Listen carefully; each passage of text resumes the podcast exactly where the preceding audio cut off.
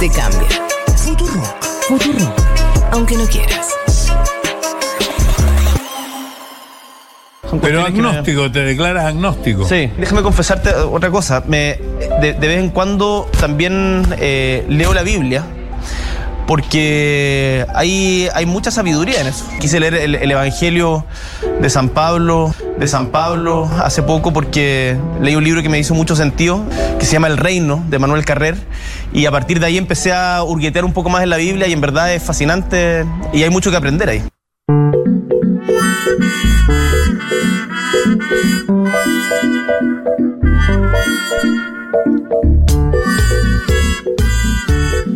Eh, a mí me causa muchísima gracia cuando, mm, cuando la gente progresista de izquierda, evidentemente agnóstica, atea, trata de vincularse con la religión y siempre hace- hacemos, eh, yo no lo hago mucho, pero en general hace lo mismo, que es agar- el, eh, ir por la Biblia. Estoy leyendo la Biblia, es un libro muy interesante.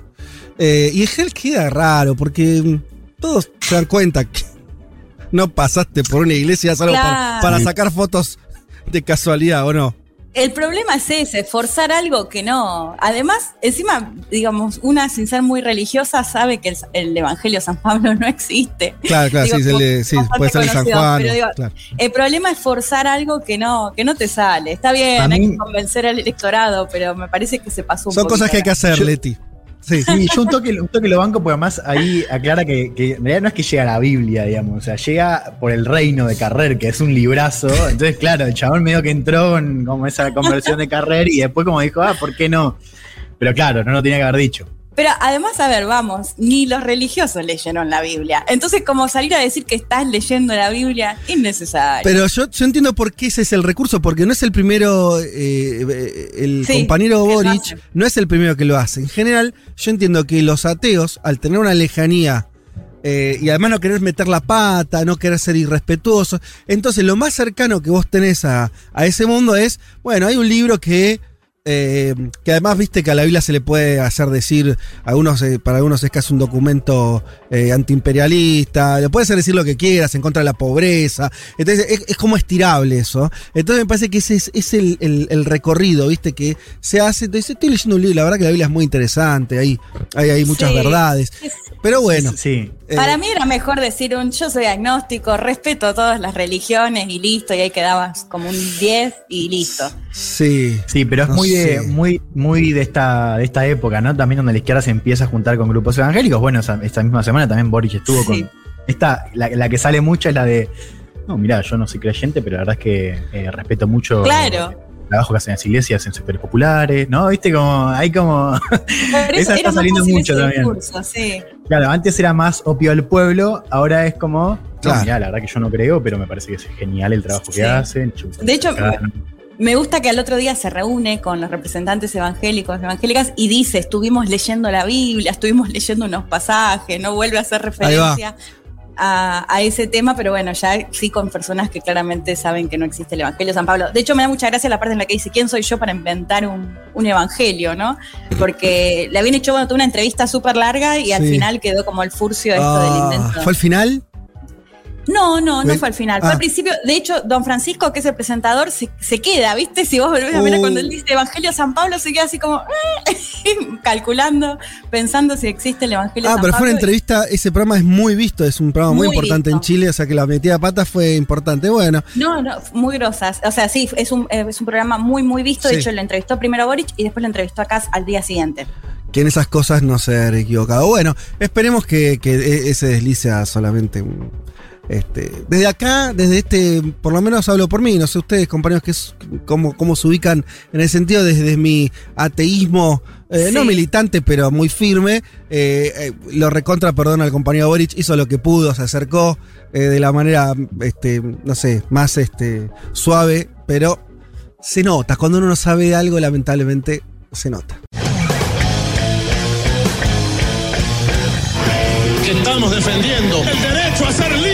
Uma rígida política de controle da natalidade. I asked one of the top people in China. I'm going to live a Brexit. Dicen que yo soy el presidente pobre. Pobres son los que quieren más. The International Monetary Fund is also. 信心和决心不会变。 Nuestra gran nación, que viva México.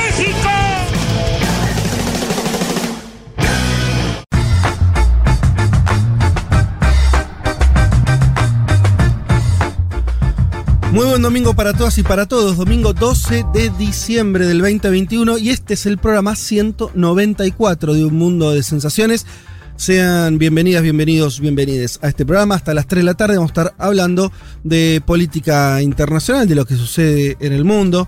Eh, hoy tenemos un programa muy especial por sus ausencias y por sus presencias.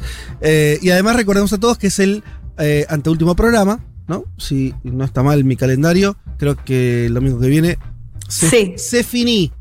Se finí. Eh, Por, por la- por el año. por este año. Irresponsável. Y bueno, sí, pero sabes sí. ganas de colgarla un poquito. No, pues al tipo lo dejas y de, de pronto te cierra el programa. Ah, sí, sí. eh, bueno, Claro, sí, te descuidas un poquito y te. No, por favor. Eh, en principio, digamos las ausencias. El compañero Juan Manuel Carr se tomó un merecido descanso. Está por tierras bonaerenses, descansando en, eh, por allí. Gracias, que- Juan Manuel. Ahí va. Le agradecemos por todo. Eh, nos pidió con, con mucha este, razón eh, tomarse este domingo, así que no va a estar. Y después, como ustedes ya saben, me refiero a los oyentes que, que escucharon este programa las últimas semanas, Juan Elman eh, y Leti Martínez están en la República de Chile, ambos dos. Que, eh, pero bueno, están durante el programa, pero eh, Juan, vas a estar un ratín nomás y después eh, Sí, yo me voy, otros me, me voy compromisos. actividad así. Pero bueno, va- vayamos a, a decir la otra parte de este asunto, que tenemos una enorme presencia en este estudio acompañándome, pues yo no quería estar solo, eh, sino ¿viste? estar hablando acá, bueno, por supuesto que siempre están eh, el señor operador, eh, la señora productora, pero... Dieguito. Exacto. Pero quería tener a alguien acá en el estudio y como uno es un privilegiado, eh, decidí invitar no a cualquier persona, sino a un enorme periodista, cronista, eh, escritor, no sé qué otros títulos ostenta. Estamos hablando del señor Fernando Duclos, alias periodista. Buenas, acá se me escucha. ¿Todo Perfecto. bien? Excelente. Sí, perfecto. ¿Qué hace Fer? Fuerte y ¿Cómo andan ¿por qué ahí? no vas a querer que volvamos nosotros al estudio? Y No. bueno, son los problemas de irse. El, el que se va a Chile pierde su silla.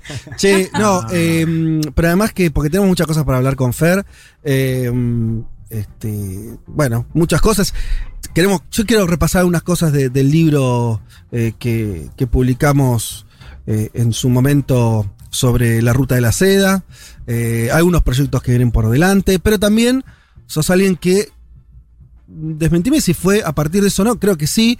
eh, te involucraste cada vez más en la, en la agenda internacional también más clásica en términos periodísticos eh, y, y nada, venís desarrollando también eso. Sí, sí, eh, me gusta, siempre me gustó. Obviamente el viaje y el libro amplificaron, ¿no? Un poco la difusión de, de mi voz, pero a mí siempre me gusta decir que al menos mi aproximación no es una aproximación académica en el sentido liso y llano de la palabra. Digo, yo respeto un montón el laburo de la gente que estudió política internacional, relaciones internacionales, diplomacia, eh, etcétera. Siempre, bueno, yo trato de acercarme, obviamente, con mis opiniones, ¿no? Pero bueno, desde la experiencia que me dan los viajes, la experiencia, el haber visto cosas con mis propios ojos, el leer, el informarme y, y demás. Pero bueno, nada, me parece que cada cual ahí ocupa su, su espacio. Yo nunca me, me tomo, digamos, el atrevimiento de, de hablar con. No, con- mira, este este es un programa de radio eh, y de un medio, así que nos tomamos todos los atrevimientos. Excelente, listo, Acá nadie está pidiendo pediris. che, eh, bueno, nada, así que nos vas a estar acompañando un buen rato en el programa, vamos a estar comentando cosas. Te invito y, y lo sumo, le aviso también a, a Leti y a Juan, lo sumamos a Fer para que comente lo, lo que quiera cuando estemos eh, nosotros presentando los temas, si les parece. Me encanta, bienvenido, Fer. Gracias, Leti. ¿Cómo andas, Juan? ¿Qué hace Fer? Nos vimos hace poco, pues con Fer compartimos, compartimos canal. Claro, claro, sí, ya, dije hace poco, pero ya pasó un mes, boludo. Sí, no, es una, este año es una locura. O sea, uno dijo canal, o sea, trabajo, y acá ah, eh, Fer dijo fútbol. No se refirió al. Ah, sí. Juan fue con una camiseta que no recuerdo ahora exactamente cuál era, si era un equipo alemán, Mirá. el Wolfsburgo, no recuerdo qué, pero una camiseta muy interesante. No, boludo, la del Partido Comunista. La del Partido Comunista. Ah, no era una camiseta de fútbol. Ah, Y les quiero sí, contar sí. que Juan está jugando acá y la, está, la rompe, la está rompiendo. Ah, ¿estás jugando, estás jugando al fútbol en Santiago? Estoy jugando al fútbol, sí. Pero no la estoy rompiendo. Autor de los principales goles. Como la Ah, nota de bueno, bueno. No, no, no. Ah, pero hay mucho para contar ahí, chicos. Pero sí, sí. A sí, ver, Leti, rápido. jugando, ¿no? ¿Dónde, cuándo, por qué? Eh, los domingos a la noche, no sé, creo que juegan también, ¿no, Juan? Hoy toca, Eh, hoy toca. Y no, y el autor creo que del primer gol y del último, así, muy claves. ¿Cuántos argentinos hay en ese equipo? El esos- único. El único de, de los dos equipos. El único. Me Bien. pasó, me pasó una, o sea, escuchen esto, la cortita. Eh, estaba empatado el partido y bueno, me toca hacer el último gol. Y me salió como un grito adentro, como que sí, fue como el gol de la victoria. Y digo, me Sí. salió un gol, como lo grité mucho y después como lo miré a Diego, que es el compañero de Leti, que fue el que me invitó. Y dije, boludo, creo que grité muy fuerte el gol. Y me dijo, sí lo gritaste fuerte, pero nosotros también, así que no importa. Bien, bien. pero bien, bueno, bien. casi me fajan un poquito. Eh, Claro. razón.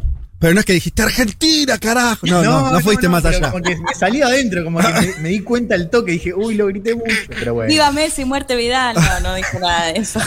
Bueno, muy bien, no, pero eh, entonces eh, ya nos estás representando. Quieras o no, jamás, sos un jamás embajador. representar a, a nadie. No, a nada. bueno, lo siento. La- a veces, las representaciones a veces no se consultan. Así que eh, tenés muy en cuenta que sos el argentino en, esos partidos. Che, bueno, bueno, nada, va- vamos a apurar rápidamente, les vamos a contar lo, que tenemos para hoy. Em, hay un panorama, vamos a estar hablando rápidamente de algunas cuestiones como la tensión que está habiendo militar eh, en Ucrania. Queremos contarte algunas cosas de lo que está ocurriendo con Julian Assange. Por ahí lo viste en los medios que hay un tribunal británico que, donde está todavía detenido él, que eh, habría liberado ya la, instancia para extraditarlo a Estados Unidos y todo lo que eso significaría. Em, también es interesante lo que está pasando en Estados Unidos respecto de una avanzada republicana y trampista, concretamente para el control de las elecciones, de las próximas elecciones. Algunos, se algunos creen que lo del asalto al Capitolio y toda esa escenografía eh, no fue lo peor. O sea, lo peor no pasó, sino que las próximas elecciones tal vez eh, se, vivan también momentos complicados en términos de la legalidad de las elecciones, la aceptación de derrotas y victorias, bueno, un escenario complejo. Después de, ese repaso, ah, o además de ese repaso, tenemos por supuesto, eh, ahora ya en dos minutos, eh, Juan nos va a estar contando el clima político en Chile, ya con la mirada puesta obviamente en las elecciones. ¿Querés adentrarnos algo? Sí, decir un poco que eh, habíamos hablado del optimismo la semana pasada de la campaña de. Boric. Hoy ese optimismo se ha diluido. Es decir, estamos en un escenario donde el resultado está mucho más abierto que la semana pasada. Eh, y esto coinciden desde analistas, gente del comando de Boric, gente del comando CAS. O sea, la elección está abierta.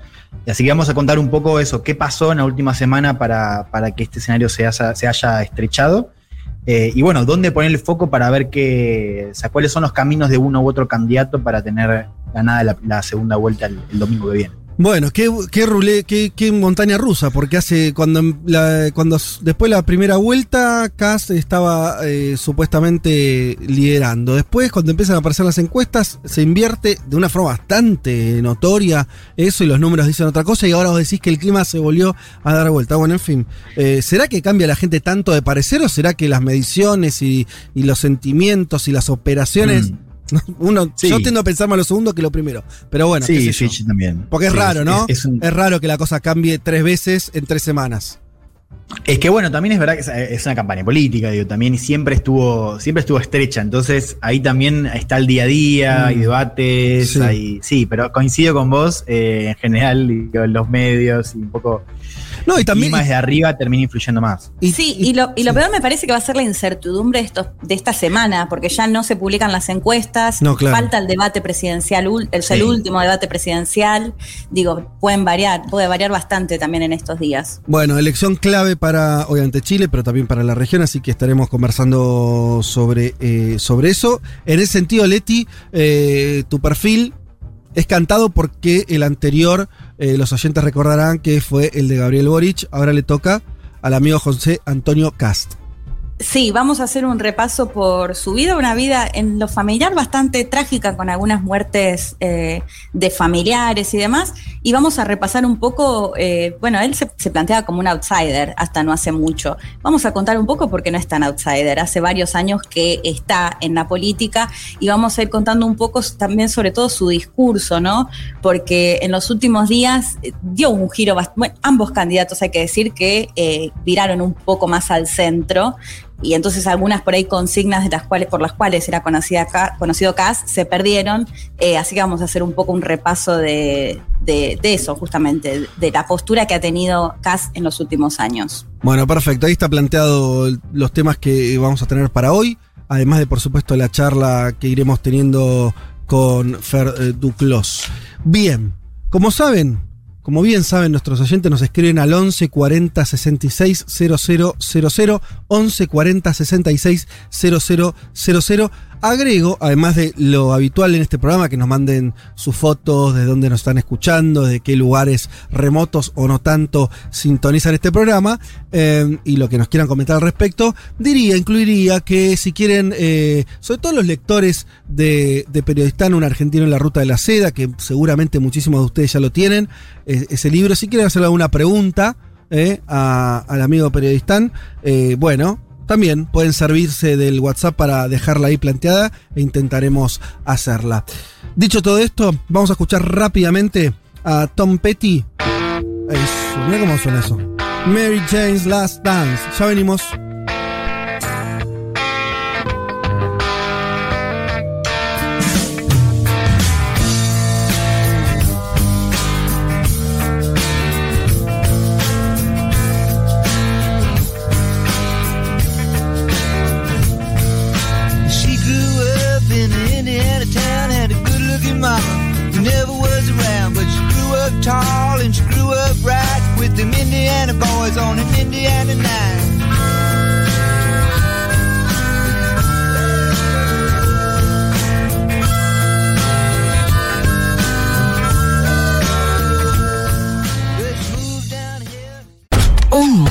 Sensaciones.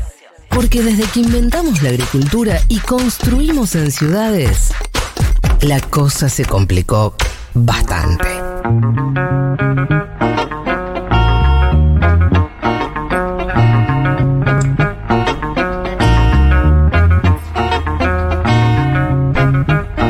Bueno, aquí estamos de vuelta. Uy, ya hay un montón de mensajes. Mirá, eh, esto, vamos, si les parece, Juan y Leti, vamos a, este, a mostrarle un poco del poder de fuego a, nuestro amigo Fer. ¿Cómo, ¿En los medios cree que te digan periodistán o, o, Fer? ¿Cómo, no sé qué preferís. Justo el otro día, hablando también de una compañera de la radio acá de Futurock, sí. Eh, nos encontramos en Comodoro Rivadavia con la Inca y yo le pregunté, ¿ya te acostumbraste a que te digan la Inca? O sea, ¿cómo te llamo yo que la había conocido ese día. Me dice, no, ya está, decime la Inca, ya está, quedó para siempre. Y un poco también creo que, mi alter ego me comió, la verdad es que me comió. Porque si yo digo Fer, por ahí alguien está escuchando la red y dice, ¿quién es Fer? Pero si yo digo periodistán, todo el mundo sabe, o por lo menos muchos de los que nos están escuchando saben. Bueno, mira, tenemos saludos desde Beirut. Líbano, tranqui. Muy ¿eh? periodistán, además. Muy periodistán este mensaje de Walter Serrano, el amigo Walter Serrano. Em, bien, bueno, muchísimos mensajes. A ver que. Me eh, acuerdo que al principio le decía, yo le decía Perio. Sí, es verdad. Leti me decía Perio. Hola, Perio. Lucía Carbone. me, pidió que le, diga Fer. Eh, Lucía Carbone dice: Los libros de, de Fer, dice, me salvaron la cuarentena. Bueno, Fan de sus tweets 2022 en la mesa de un mundo, pide. Porque acá la gente pide, además exige los oyentes cosas. Em, se me pone la piel de gallina, dice Inés Reina, digamos todo. Amor eterno por él y su tinta. su tinta, es bueno. Mi tinta. Eh, Caloy en su tinta, ¿te acordás? Em, bien. Bueno, también acá nos piden que hablemos de otras cosas. Lorena pide que hablemos de los eventos climáticos, eh, de los tornados en Estados Unidos. No vamos a hablar de eso, pero bueno, simplemente porque, qué sé yo, sí, eh, lo habrán visto. imágenes tremendas, sobre todo Kentucky, Kentucky fue arrasado. Eh, yo dije Kentucky como estoy hablando de la pizzería a la que voy acá en, en, Almagro. Que también fue arrasada. que, también fue arrasada. Em, Bien, después de Mar del Plata, María y Adrián nos mandan saludos. Desde Córdoba, muy feliz por tenerlos un domingo más. Eh, ya empezando a elaborar que se merecen vacaciones, aunque yo les extrañe. Claro, está bien este oyente que eh, entiende la. El, el que. Eh, Val, Val, la oyente nos dice que nos quisiera escuchar, pero entiende que nos tenemos que tomar vacaciones. Y sí, así es la vida. Bien, en fin, muchísimos mensajes. Primera vez, dice acá escuchando. Mira, bueno, muchos mensajes, pero los leeremos en, en breve nomás. Eh, vamos a meternos rápidamente con lo que está ocurriendo en Chile, eh, Mr. Elman. Eh, nueve, ¿no? Entonces, ¿de la cancha vos, goleador? Eh, 8, un poquito más retrasado. Un 8 con llegada. Un 8 con llegada. Espectacular. Cuando, cuando se puede. Un Maxi Rodríguez. ¿Escuchan algo de lo que está pasando acá en la, en No, la calle? no, Hay no. como un poco de ruido. Bueno, bien. Bien, aunque mal para porque quería un buen pie, ¿no? Sí. Que era, bueno, acá hace un ratito había una movilización de ciclistas y ahora hay gente gritando, pasa gritando. Acá, acá hay un barrio, fíjate la, la escena de recién, un barrio donde hay mucho inmigrante venezolano eh, y recién eh, pasa esta turba eh, ciclista eh, y uno con un, me- un megáfono dice, te hablo a ti, inmigrante venezolano, eh, si gana Cast, eh, lo primero que va a hacer es echarte, ¿no? Un mensaje Mm. para mí un poco cuestionable, pero digo, para, para ver un poco acá hay todo, todas las horas, sobre todo los fines de semana, hay algo ahí de, de movilización y recién pasó un, un auto también gritando cosas y, y Hay tocando clima. bocina, o sea, sí. Hay clima, sí, sabes que recién estuve en eh, una feria a la, a la mañana y eh, había un par de pibes con, con las banderas de Boric, ¿no? Y se notaba que eran pibes que no eran militantes. Y eso tuviste mucho estas semanas, ¿no? Muchos eventos eh, autogestivos. Gente que por fuera del comando se moviliza y arma eventos. Eh, estuve en esta semana en un festival de artistas que armaron también artistas por Boric. Ahora como el lema es ta, por Boric, ¿no? Artistas por Boric, Claro. médicos por Boric, ¿no? Eh, y sabes que un poco lo comentaba con alguien del, del comando, del- del- del- de la mesa chica de, de Boric, y me decía que, o sea, si ganamos es por esta gente, digamos, por fuera del comando. Porque realmente lo que ellos creen, o al menos una parte del comando cree, que no, es- no están haciendo lo suficiente en materia territorial para ganar la elección. Eh, y esta es una sensación que eh, protagonizó un poco esta última semana, ¿no? Donde aparece la elección más abierta y un liderazgo de Boric que según las encuestas, que si bien están prohibidas su difusión, siguen circulando por WhatsApp. De hecho, hoy llegó una de Cadem, que es una de las encuestadoras más, más conocidas acá. Sí. Eh, le sigue dando un liderazgo de, de- de tres puntos, digo, insisto, sigue siendo dentro del margen de error, Sí. pero la tendencia le da mejor a, a Cast. O sea, vos lo ves a Cast subiendo eh, y a Boric un poco estancado en unas Vamos- encuestas bajando. Vamos a esas razones que me intrigan muchísimo. Va, no sé si tenés alguna, pero. eh, Sí, a ver, ante todo, hay algo que, que creo que está pasando, eh, que es la campaña de Cast, si bien se ha moderado en, en su programa, sigue siendo una campaña de ultraderecha. Digo, uno si lo escucha Cast en su mensaje, por ejemplo, en el último debate radial, que fue, ¿cuándo fue Leti? ¿El viernes fue? ¿O el, o el Sí, el viernes. No, el viernes. Eh, mensaje hiper duro, o sea, no, no, no es un mensaje que sigue siendo eh, abiertamente ultraderechista y con un mensaje esa de seguridad, mano dura total. Eh, y eso que aparecía como, como un temor más fuerte en la primera semana, hoy aparece un poco más normalizado, digamos. Y esto el- el- la gente de Boric lo, lo percibe, ¿no? Como, como hay, por un lado, un, eh, un temor que se ha disipado un poco eh, hacia acá y al mismo tiempo mucha gente de sectores medios bajos que todavía ve a Boric con desconfianza. Entonces, acá hay que entender que es una campaña donde la pregunta principal, y esta es la pregunta de acá a una semana, es quién va a salir a votar. Eh, ¿Por qué? De vuelta, es Claro. un voto voluntario y la elección van a- la van a definir esas, esa gente. Ahora, ¿Qué- Kass tiene una ventaja. ¿Cuál de los dos polos está más entusiasmado? ¿No? Sí, ojo, bueno, vos, hab- sí, sí, sí, total, esa es una, es una buena pregunta, pero digo, vos hablás con, o sea, en general vos seguís hablando con militantes de Boric, y ellos te siguen diciendo militantes o gente que está haciendo campaña por su cuenta, y eh, hay optimismo, digamos. El pesimismo No, lo pa- veo. para- igual, igual, Juan, Sí. no, para que no me malinterpretes, ¿cuál, ¿cuál polo de votantes está más entusiasmado para salir a votar? No, si van a ganar o perder. Ah, a eso me refería. claro. Como que en algún momento la- lo que vos me estás diciendo es que la, la- la elección la va a definir quienes tengan más ganas de ir a votar, de que si Sí. son los de CAS o los pro Boric. Total, sí, y con una, con una cuestión ahí que me parece que es importante decir, eh, que en realidad el, el que más depende de que, el- que la gente salga a votar es Boric. A ver, ¿por o sea, qué? Cast también tiene una estrategia de desmovilizar. Y porque Cast también gana desmovilizando. O sea, hoy creo que el, el- el contingente más importante de Mm. votantes que pueden definir la elección son las personas que podrían, o sea, que no votaron por Boric en primera vuelta, que no, no les gusta tanto Boric, pero que se debaten entre salir a votar contra Cast o no salir a votar. Para mí, ese es el contingente. O sea, vos lo, clave. vos lo que crees es que el votante de Cast está más sólido entonces que el de Boric, al final. Eh, sí. sí, el votante más duro, el ciclo Kast- más, más- el, el- el círculo Sí. más cercano. Ok. Ajá. Sí, sí. Sí, porque además también hay que pensar el mapa, ¿no? Eh, acá la, la clave, o sea, la, la región clave sigue siendo región metropolitana. Eh, y un poco el, comando de Boric lo que apuesta es a sacar gente a votar en la parte sur, ¿no? Comunas como La Florida, Puente Alto, comunas más populares, eh, también de clase media, clase media baja, donde hay mucha población y hay mucha gente que no votó. Eh, Ahí está un poco la llave, ¿no? La, pregunta ahí sigue siendo si, si la gente que quizás está, no le gusta Cast puede salir a votar, aunque tampoco le guste tanto Boric, contra el candidato ultraderecha. Eh, porque Kass afuera de, de- de la región metropolitana tiene la vaca un poco más atada. O sea, en el sur ya le fue muy bien, o sea, puede crecer, pero la verdad es que ya su bastión está ahí. Y en el norte, que son eh, los votos más que nada de Parisi, ahí me parece que, ah, primero que hay poca información, esto es importante, o sea, nadie sabe realmente qué va a pasar en el norte, eh, pero hay una percepción de que hay mucho votante de Parisi que no va a ir a votar en la segunda vuelta. Sí. Entonces, digo, a, a la espera de que pase con eso, uno ve que acá la, la clave sigue siendo la región metropolitana, ¿no? Mm. Eh, a simple vista, ¿no? Un poco son los cálculos que se hacen y demás, pero, pero también me parece que hay algo in- interesante que es, eh, sigue, o sea, no, no se sabe qué va a pasar, para decirlo de esta manera. Y con la mirada, perdón Juan, no sé si coincidís, pero también en ese, el voto que no fue en la primera elección, pero sobre todo el voto más joven, ¿no? Menor de 40, porque es muy eh, claro, como ves en las encuestas, a mayor edad, más voto a Cast. Y lo contrario, por supuesto, para Boric.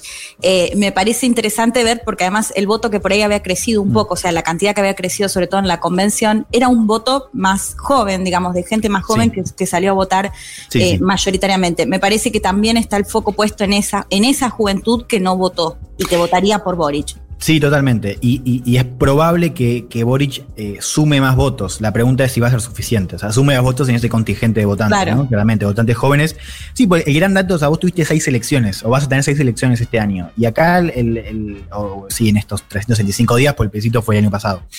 Pero digo, vos tuviste en, en- en el marco de esa elección del, de- del plebiscito, efectivamente, mucho votante joven que se incorpora y sobre todo votantes de comunas populares, ¿no? Y es, y es muy probable que esos jóvenes no hayan ido a votar, al menos con la misma masividad en esta primera vuelta. Eh, y sí, Boric va a ganar algo de eso, ¿no? Seguramente. Eh, el tema es, cu- es cuánto, ¿no? Y si le va a alcanzar. Eh, te leo Y es que- hay una cosa, perdón, porque acá llegó un mensaje y, y lo chequeé y lo vi eh, de Pablo, alguien que, que entiendo que es- vive en Chile al menos, o es chileno, no lo sé.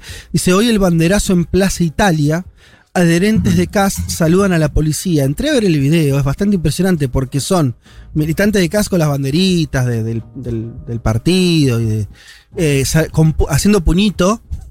puñito con, la, po- con cada uno de los carabineros. Es una imagen miedo. Eh, hay una, Sí. hay una, una, una unión, este, de, de- por lo menos de esa militancia eh, y de la policía, que Mm. se veía como una misma cosa. Sí, Y- total. De hecho, sí. No, perdón. no, dale, dale. No, por eso, eso que decía al principio, ¿no? Como hay una idea de que los dos se moderaron y demás, pero uno lo escucha acá y Mm. lo dijo en el debate el viernes, y es un discurso de ultra derecha absoluta, de mano dura en seguridad, esta alianza, Sí. sí, en ese En, en sentido, el, sí. en el debate yo creo que sí, pero porque estaba ahí en, eh, justamente en el debate con Boric, pero en las entrevistas que le habían hecho en los últimos días, lo escuchabas y de pronto parecía casi moderado.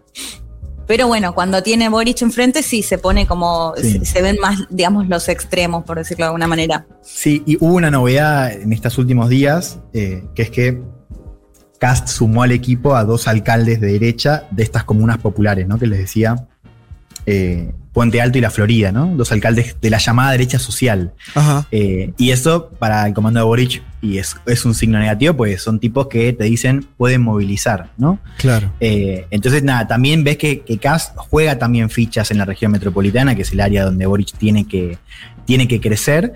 eh, y bueno, es, es realmente también eh, alarmante, ¿no? Es, ese dato para, para el comando de, de Boric. Eh, sí, esto de los jóvenes, no sé si creo que a vos te pasó, Leti, pero, pero hablando, o sea, yo vi muchos pibes que no votaron en primera vuelta y van a votar en segunda. Y muchos pibes que te dicen, mis amigos también van a hacer lo mismo. Bueno, eso podría inclinar la balanza a favor de Boric. Eh, sí, Te leo un, mensajito que llegó de Ignacio que dice, bueno, por un lado dice, no dejen pasar que la familia, esto supongo por el perfil que vas a hacer vos, Leti, de Cast, fue cómplice y responsable de la desaparición de decenas de personas en el pueblo de Paine, al sur de Santiago, durante la dictadura militar en Chile. Chile. Dice, yo soy votante independiente, dice Ignacio. En primera voté por Yana Proboste. Eh, pero ante el retroceso de derechos sociales y el miedo que nos da que se validen los discursos de odio que tiene la derecha fascista, me movió a empezar a moverme para convencer a los más posibles que Boric es la mejor opción para ser presidente. Eh, a muchos nos pasó esto, un poco refrendando lo que estaban diciendo ustedes, amigos. Tengo una tía militante de la DC, de la democracia cristiana, eh, y que luego de pensarla mucho, como que le está costando a la gente. Uno siente eso, ¿no? Al votante de centro, incluso de centro izquierda, le está costando. Decidió votar a Boric porque según sus palabras, votar a Cast es retroceder lo poco que se ha avanzado en 30 años. Ojo con lo del apoyo de los alcaldes de la Florida, apunta, porque está escuchando en este momento, y Puente Alto, porque al final la gente de esas comunas no vota por lo político. Bueno, eh, acá una mirada un poco más optimista, un poco el perfil de este amigo, de Ignacio, este oyente, me parece que sintetiza un poco lo que está diciendo Juan de ese perfil de votante, o que no votó, que votó otra cosa, eh, que, y, que sí está como ahora más eh, prendido en la campaña y demás. Y, lo de Parisi, bueno, Juan planteaba que un porcentaje se espera que no vaya a votar el voto de Parisi, pero muchos también se veían estos últimos días diciendo que habían votado por París en la primera vuelta y que en esta oportunidad iban a votar por Boric. Eso en, las redes sociales se vio bastante en estos últimos días. Sí, hay que decir también que esta semana un reportaje de, de Zipper, eh, bueno, una bomba también. Sí. Eso me parece un, dato eh, para, para, empezar. Digo, fue una campaña donde hubo muchos reportajes muy buenos y bueno, a, Sichel también lo empiezan a quemar con, ese reportaje, ¿no? De la campaña diputada en 2009, o sea, como fue una campaña donde los reportajes tuvieron un, rol importante ahora este reportaje decía, bueno, un esquema donde los, algunos militantes, algunas cabezas del Partido de la Gente se llevaban plata, o sea, recibían plata a sus cuentas de militantes de aportes para campaña y se las quedaban ellos. Eh, o había irregularidades en, esas eh, transacciones eh, esto fue importante porque Boric estaba por confirmar su mm, asistencia a Bad Boys, que es el programa de streaming que hace, que hace Parisi, al que fue cast el domingo pasado. Y hubo mucha crítica, sobre todo del, mundo de la concertación, acerca de si Boric tenía que ir o no. Y el reportaje, no sé si vos coincidís, lee eh, un poco medio que lo salvó a Boric, porque no, no voy, ¿no? Como que le dio como una excusa a Boric para no ir. ¿Por qué? Y, hoy. No entiendo eh, eso. ¿Por qué? ¿Por qué le dio una excusa para no ir? Porque, porque en las últimas, eh, fue cast el domingo, ¿no? Iba a ir eh, Boric en la semana. Eh, y sobre todo el mundo concertacionista decía, Boric eh, no te puedes prender al show de la antipolítica. Ah, porque ese programa tiene esa, esa, impronta, el programa de Parisi. Sí, y más, y más que de la antipolítica, de considerar que es un candidato que no pagaba la cuota alimentaria de sus hijos. Entonces también muy mm. cuestionado por ese lado, como no puede salir a apoyar o esto, negociar de alguna forma con un tipo que no le pagaba los alimentos a sus hijos y que esto mm. no se cuestione, digamos.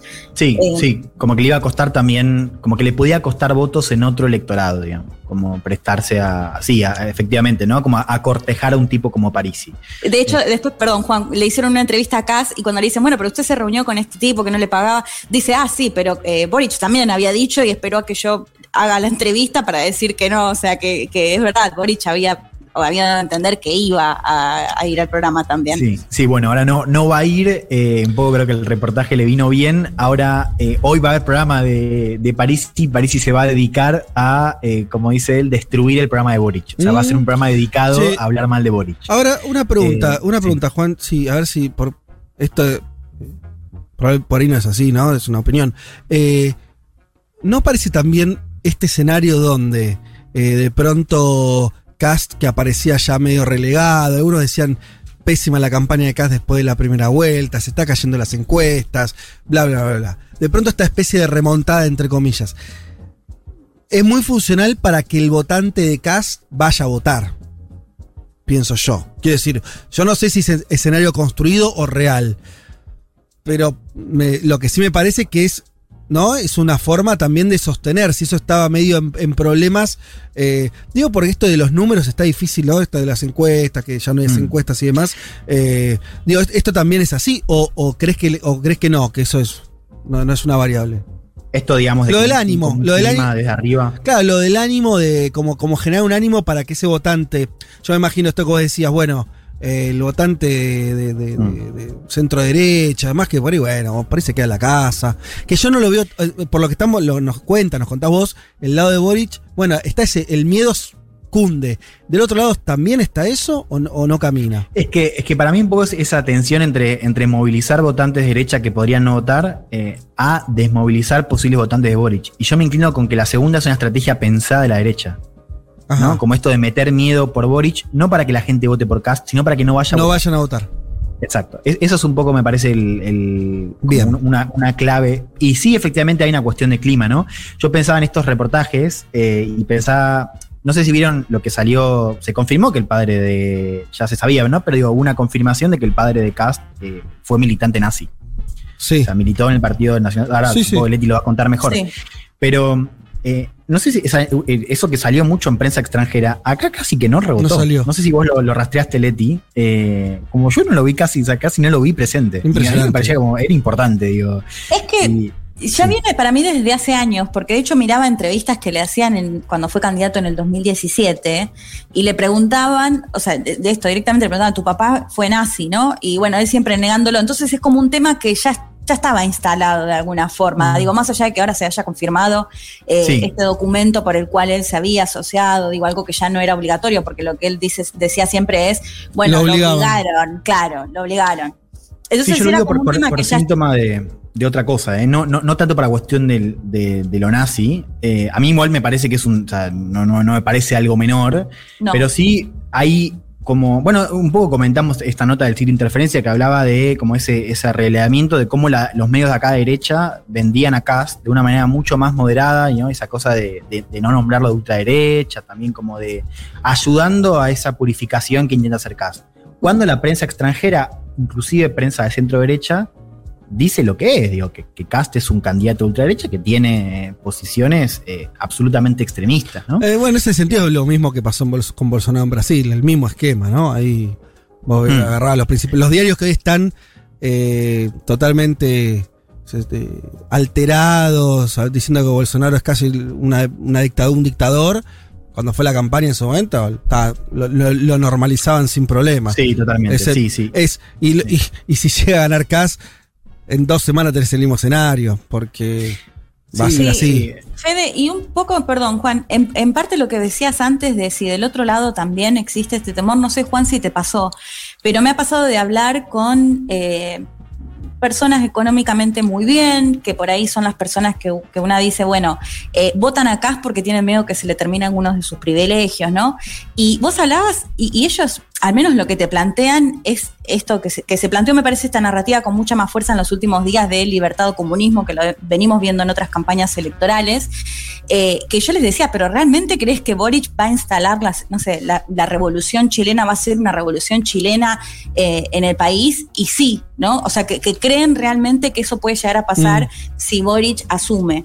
Es decir, digo, respondiendo un poco a lo que vos me preguntabas antes, me parece que también eh, claramente hay personas que piensan eh, eso, que, que realmente Chile va a ser un país comunista, que se va a hacer la revolución chilena, sí. Ahora, lo sorprendente de eso, digo, que, que creo que sí, totalmente, yo también lo, lo rastreé. Eh, digo, uno lo puede, lo puede ver en, en un electorado, ¿no? De centro derecha, de derecha, o como sea, ¿no? Anti, anticomunista, en fin.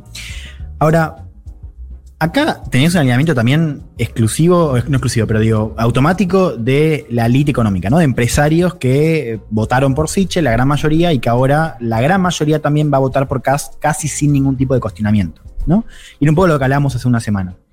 Eh, yo hablé esta semana con, algunos académicos más derecha y también como gente que tiene. Eso es la parte buena de- del reporteo en un país donde la elite es tan, es tan impresionante, ¿no? Como cómo funciona el sistema, es que eh, todos se conocen con todos, entonces Claro. el, el grado de separación. Entonces vos podés llegar a las opiniones de gente más, más arriba eh, muy rápido. Y yo le preguntaba un poco, diciéndole como, che, ellos no ven lo que pasó en Brasil, Mm. donde eh, también hubo esta cosa de que el antipetismo Sí, sí. lo llevó a la elite. Bueno, un poco lo comentaba recién vos, Sí, Fede, ¿no? Eso que pasa en los medios también. ¿Y qué está pasando hoy con Brasil? Tenés un prestigio internacional totalmente vapuleado, o sea, como que inclusive le- les va mal a ellos. Y Ajá. tipos como Doria, ponele, terminan llorando que la Sí, democracia sí. está en peligro, cuando hace tres años no. O sea, los tipos no ven eso y, y todos te decían, un poco como decía recién Leti, decía, no, no la ven, no la ven, porque el anticomunismo, porque Chilezuela, que fue lo, lo que se usó mucho acá para, para desacreditar al candidato de la centroizquierda Ajá. en 2017, pesa más. Entonces, o sea, es eso que uno puede ver en el electorado de la centro derecha, también pasa a nivel de las élites. O sea, tipos que no ven eh, el riesgo que podría implicar inclusive para, su pro- para sus propios negocios, que el país quede incendiado, porque quedaría incendiado. Digo, es muy difícil pensar cómo Kass puede Total. gobernar un país como este. Ahora, Eh, no, dale, ¿no la termina la idea. Sí. No, eso no la ven, no la ven, Claro. es increíble, o sea, eh, no la ven. Pero a ver, déjame, estamos, tenemos que cerrar ya, pero, pero me interesó muchísimo esto último, porque em, no la ven, entonces, porque ahí uno, uno puede pensar, entonces, bueno, que es una cuestión solamente de que, no sé, como, como de, de- de- de visión corta y demás. O, y, y yo me inclino por esta que te voy a decir ahora, es que hay, que por ahí no, no está verbalizado, decime vos si, si la gestualidad o en, otras charlas ves algo de eso. CAS no es al final también un instrumento para eh, dar vuelta a algo que a la elite realmente la molestó en Chile los últimos dos años, que es la movilización, la constituyente, o sea, con el co- aunque tenga un costo para nosotros, aunque este tipo sea medio mamarracho, aunque después sea un Bolsonaro lo tengamos que sacar de encima, nosotros tenemos que dar una demostración de que todo eso que se abrió del 2019 para acá hay que cerrarlo porque eso no va. Y ya no estamos hablando del gobierno de Boric. ¿Entendés? Estamos hablando de cerrar un ciclo político. Eh, puede que haya, algo de eso, pero, pero sigue siendo irracional, porque no, No, ¿por qué? por ningún lado. ¿Por qué, Eh, no, ¿por qué irracional? Irracional, quiero decir, es irracional que, que Cast pueda, o sea, que Cast pueda darle cierre a eso. Ah, bueno, está, está bien, sí, sí, te entiendo. O sea, es- eso es lo que digo, por eso sí. es irracional. Claro, claro. Es que yo, uno, uno, uno hace ejercicio de decir, o sea, de, de- de preguntarle a esa gente, decirle, ok, olvídate lo que vos pensás, o sea, olvídate, yo sé que te cae peor Boric, yo sé Sí. que- el Partido Comunista, no importa. Sí. Ahora, pragmatismo, o sea, no, Es que tal vez no, por eso digo, yo, tal vez no, sé- no es Boric y. Jadwe el tema, tal vez no es el Partido Comunista, tal vez es eh, la deslegitimación de carabineros, tal vez es la gente de la calle, tal vez son esas Sí, es cosas que ya son más pesadas, ¿no? Ya son como no, es que a ver. cosas sí. que no quieren, pero realmente, que están dispuestos a pagar un costo por eso. A eso me refiero, están, dispuestos a retroceder incluso a costa de que eso no avance. Sí, a ver, hay sectores, eh, sectores muy alineados con el tema de la policía, o inclusive digo, propias policías, bueno, carabineros y demás, que, que claramente eh, es- es- tienen esa movilización, o sea, que, que- que quieren pasar por encima a la izquierda, digamos, un poco lo que Mm. decías vos, ¿no? Como que, están dispuestos a dar esa lucha. Entonces, ahí claramente no, no es que no la ven, es que ellos quieren eso. Sí. Ahora, yo me refiero a los sectores que acá en Chile son, son muy fáciles de reconocer, porque son los sectores que, hace- eh, están gobernando, pero digo que los ves claramente. Digo, los sectores, eh, los empresarios, empresarios Sí. que, eh, por supuesto, están muy enojados con Pinera. Acá hay otra, otro dato, digo, acá yo no puedo recordar, eh, va, no sé si me puedo recordar. El odio a Piñera es transversal Mirá. a todas las clases Sí. sociales, de todos los sectores, ¿no? Nadie quiere a Piñera, increíblemente. Va, increíblemente no, pero digo, nadie lo quiere. Y te lo mencionan cada vez que pueden. El sector empresarial, yo no estoy tan de acuerdo con esa lectura de que, de que el sector quiere, o sea, que el sector empresarial también estaría pugnando por esa cosa de, bueno, como esa revancha, digamos, ¿no? Mm. O eso de. de- eh, porque, porque efectivamente eh, hay, hay una percepción de que, eh, el- de que hay que volver a legitimar un modelo. Y, y eso es lo que, lo que inclusive algunos tipos te pueden decir, te dicen, no, mira, la verdad es que no se puede gestionar como se gestionó antes. Porque este orden social, también esperando un poco de lo que va a pasar con el constituyente, se tiene que legitimar, porque si vos no, no- si no, no podés gobernar. Esos tipos te dicen eso, pero después terminan votando por CAS. Es por eso digo. Y, al- alguna, y de- de yo eso. tendría a pensar que alguna de las dos cosas que dicen es mentira. Porque yo no, yo, eh, no creo que sean tontos. Creo que hay una elección. Yo creo que alguna de las dos cosas es como co- eh, es un chamullo y la otra, pero no sabemos cuál. Yo te acepto que no es que es discutible cuál de las dos es. Si es la mirada corta, ¿no? Sí, Eh, si es el sí, también es optimismo. verdad que- sí. O si, o si hay algo que a mí me parece que eso tiene su peso, incluso en los sectores empresarios, ese miedo a la- al allendismo, ¿no? Hay como cosas ahí muy pesadas en la historia chilena pero bueno, yo eh, tomo, tomo igual lo tuyo porque vos estás ahí en el terreno y me parece que, que más allá de ser una cosa o la otra, lo interesante es lo que estás diciendo. Gente que, que vos le, enfrentás a la pregunta de che, Cas va a ser un Bolsonaro te dicen, bueno, no importa, vamos, ponemos el voto igual.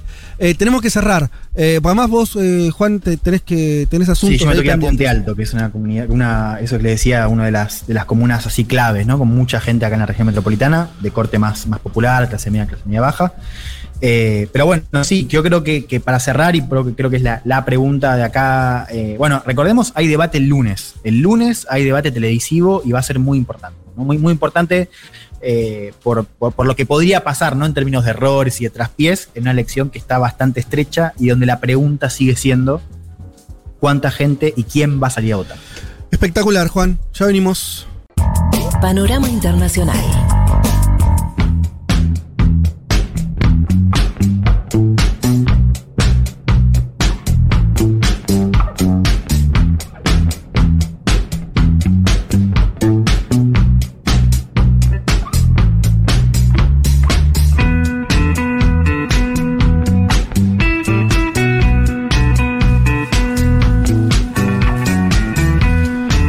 Aquí estamos nuevamente. Eh, les avisamos que estamos sorteando, lo van a ver en las redes, eh, un libro de Telma Luzani que se llama Crónicas del fin de una era, la caída de la Unión Soviética y sus consecuencias en el mundo de hoy. Eh, editó Batallas de Ideas. los amigos de Batallas de Ideas nos acercaron este libro. en particular, Julián Boxer se acercó y amigo de la casa. Eh, nos trajo este ejemplar. Tengo uno yo para leer y uno lo vamos a sortear. Y lo que me gustó, ustedes se acordarán que hace unas semanas yo hablé de otro libro que sé que Periodistán también lo está leyendo. Exactamente. Eh, el título, eh, ¿cómo se llama? Eh, ah, Quien no quiere al comunismo no tiene Corazón. cerebro, corazón, no, sí. Quien no quiere el comunismo no tiene corazón. Eh, o quien no extraña a la Unión Quien no Soviética. extraña, sí. A la Unión Soviética no tiene corazón. Bueno, un libro sobre, sobre el final de la Unión Soviética. De Martín Baña. Martín Baño, un librazo. Eh, así que seguimos en este tema, eh, por azar, digamos. Eh, y lo que es interesante de este libro de Telma, que yo todavía no leí, pero mm, lo voy a morfar, es que son pequeñas crónicas que ella hace en el año, entre el año 92. A ver, no quiero sí.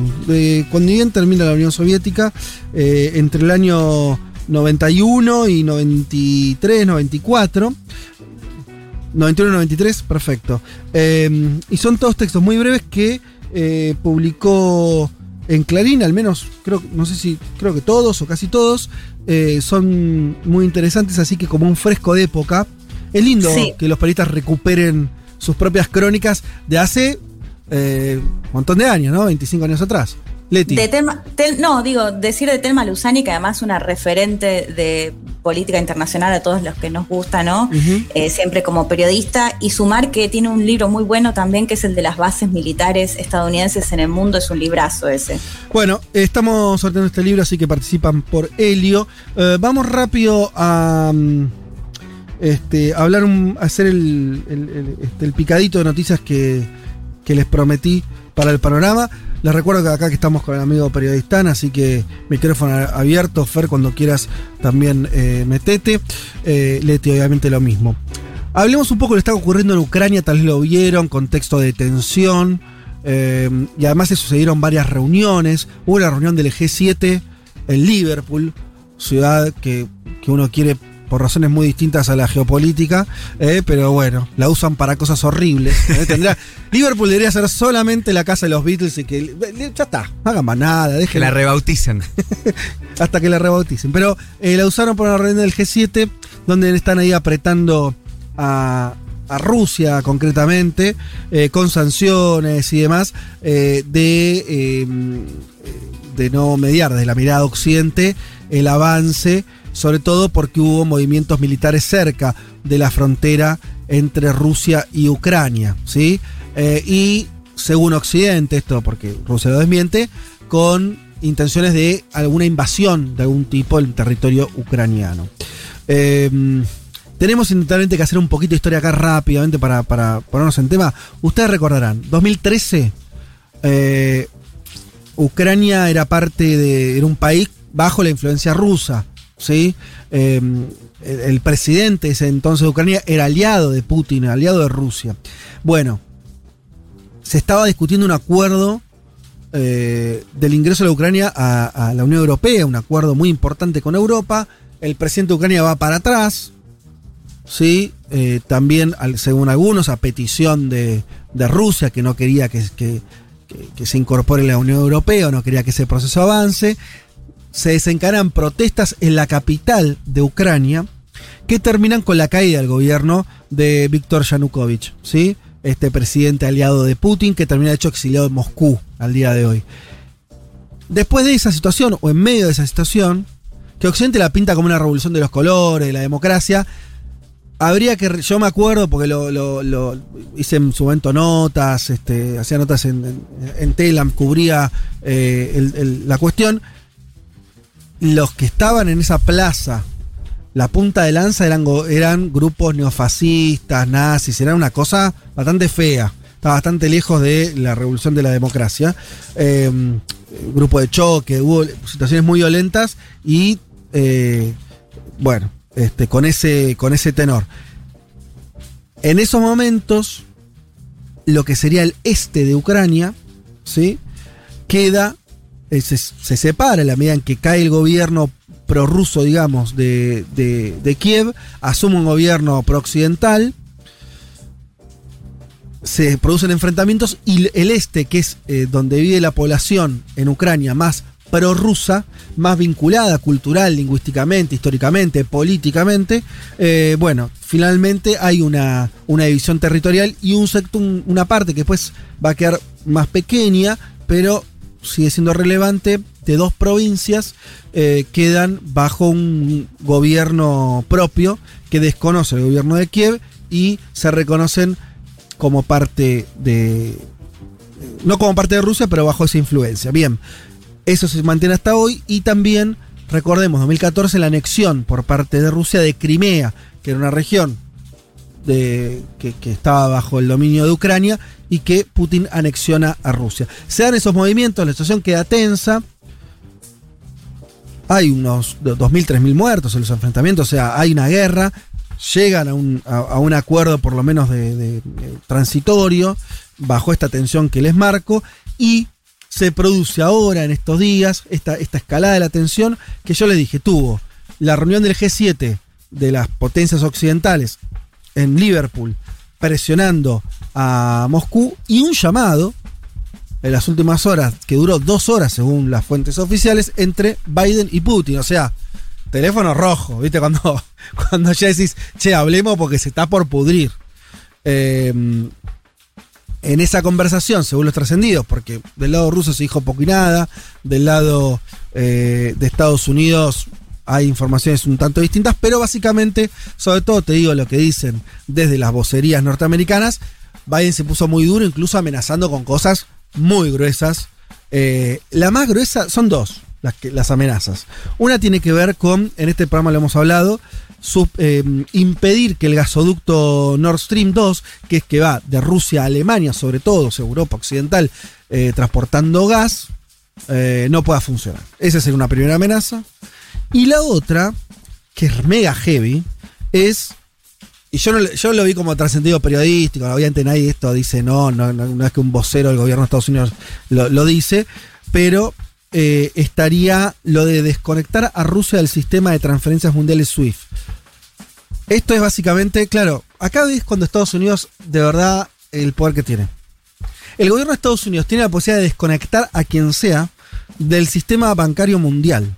Porque el sistema bancario mundial tiene un sistemita, que es este SWIFT, que es el que hace que una transferencia a un banco, no sé, el Banco eh, de la Nación Argentina hace una transferencia al eh, Bank of America en Estados Unidos, o a un banco ruso incluso, o en cualquier lugar del mundo, bueno, atraviesa este sistema. Si vos te desenganchan de acá, quedate, fuiste.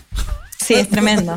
Eh, quedas aislado. De hecho, esto le pasó a Venezuela, le pasó a Irán, creo. De hecho, el tema de los bancos, que es ese súper tema, yo estuve en Crimea en el viaje Ah, que hice claro. con Periodistán, estuve en Yalta, que de hecho Crimea es súper importante en la historia del mundo porque es donde se reúnen ¿no? los líderes mundiales, Churchill, Stalin y Roosevelt al final de la Segunda Guerra Mundial. Eso es en Crimea. Y tienen ahí desde hace mucho tiempo el problema de los bancos, el problema de si iPhone coloca Crimea como parte de Rusia o como parte Mirá de vos. Ucrania. Digo, si vos Claro. pones Crimea en Google Maps, ¿qué te aparece? Bueno, y Rusia ahí tiene su lobby, porque hoy en día los bancos, la geolocalización y demás son herramientas súper importantes a la hora de un reconocimiento, ¿no? Total. Qué interesante eso. Bueno, eh, ahí está la amenaza eh, latente.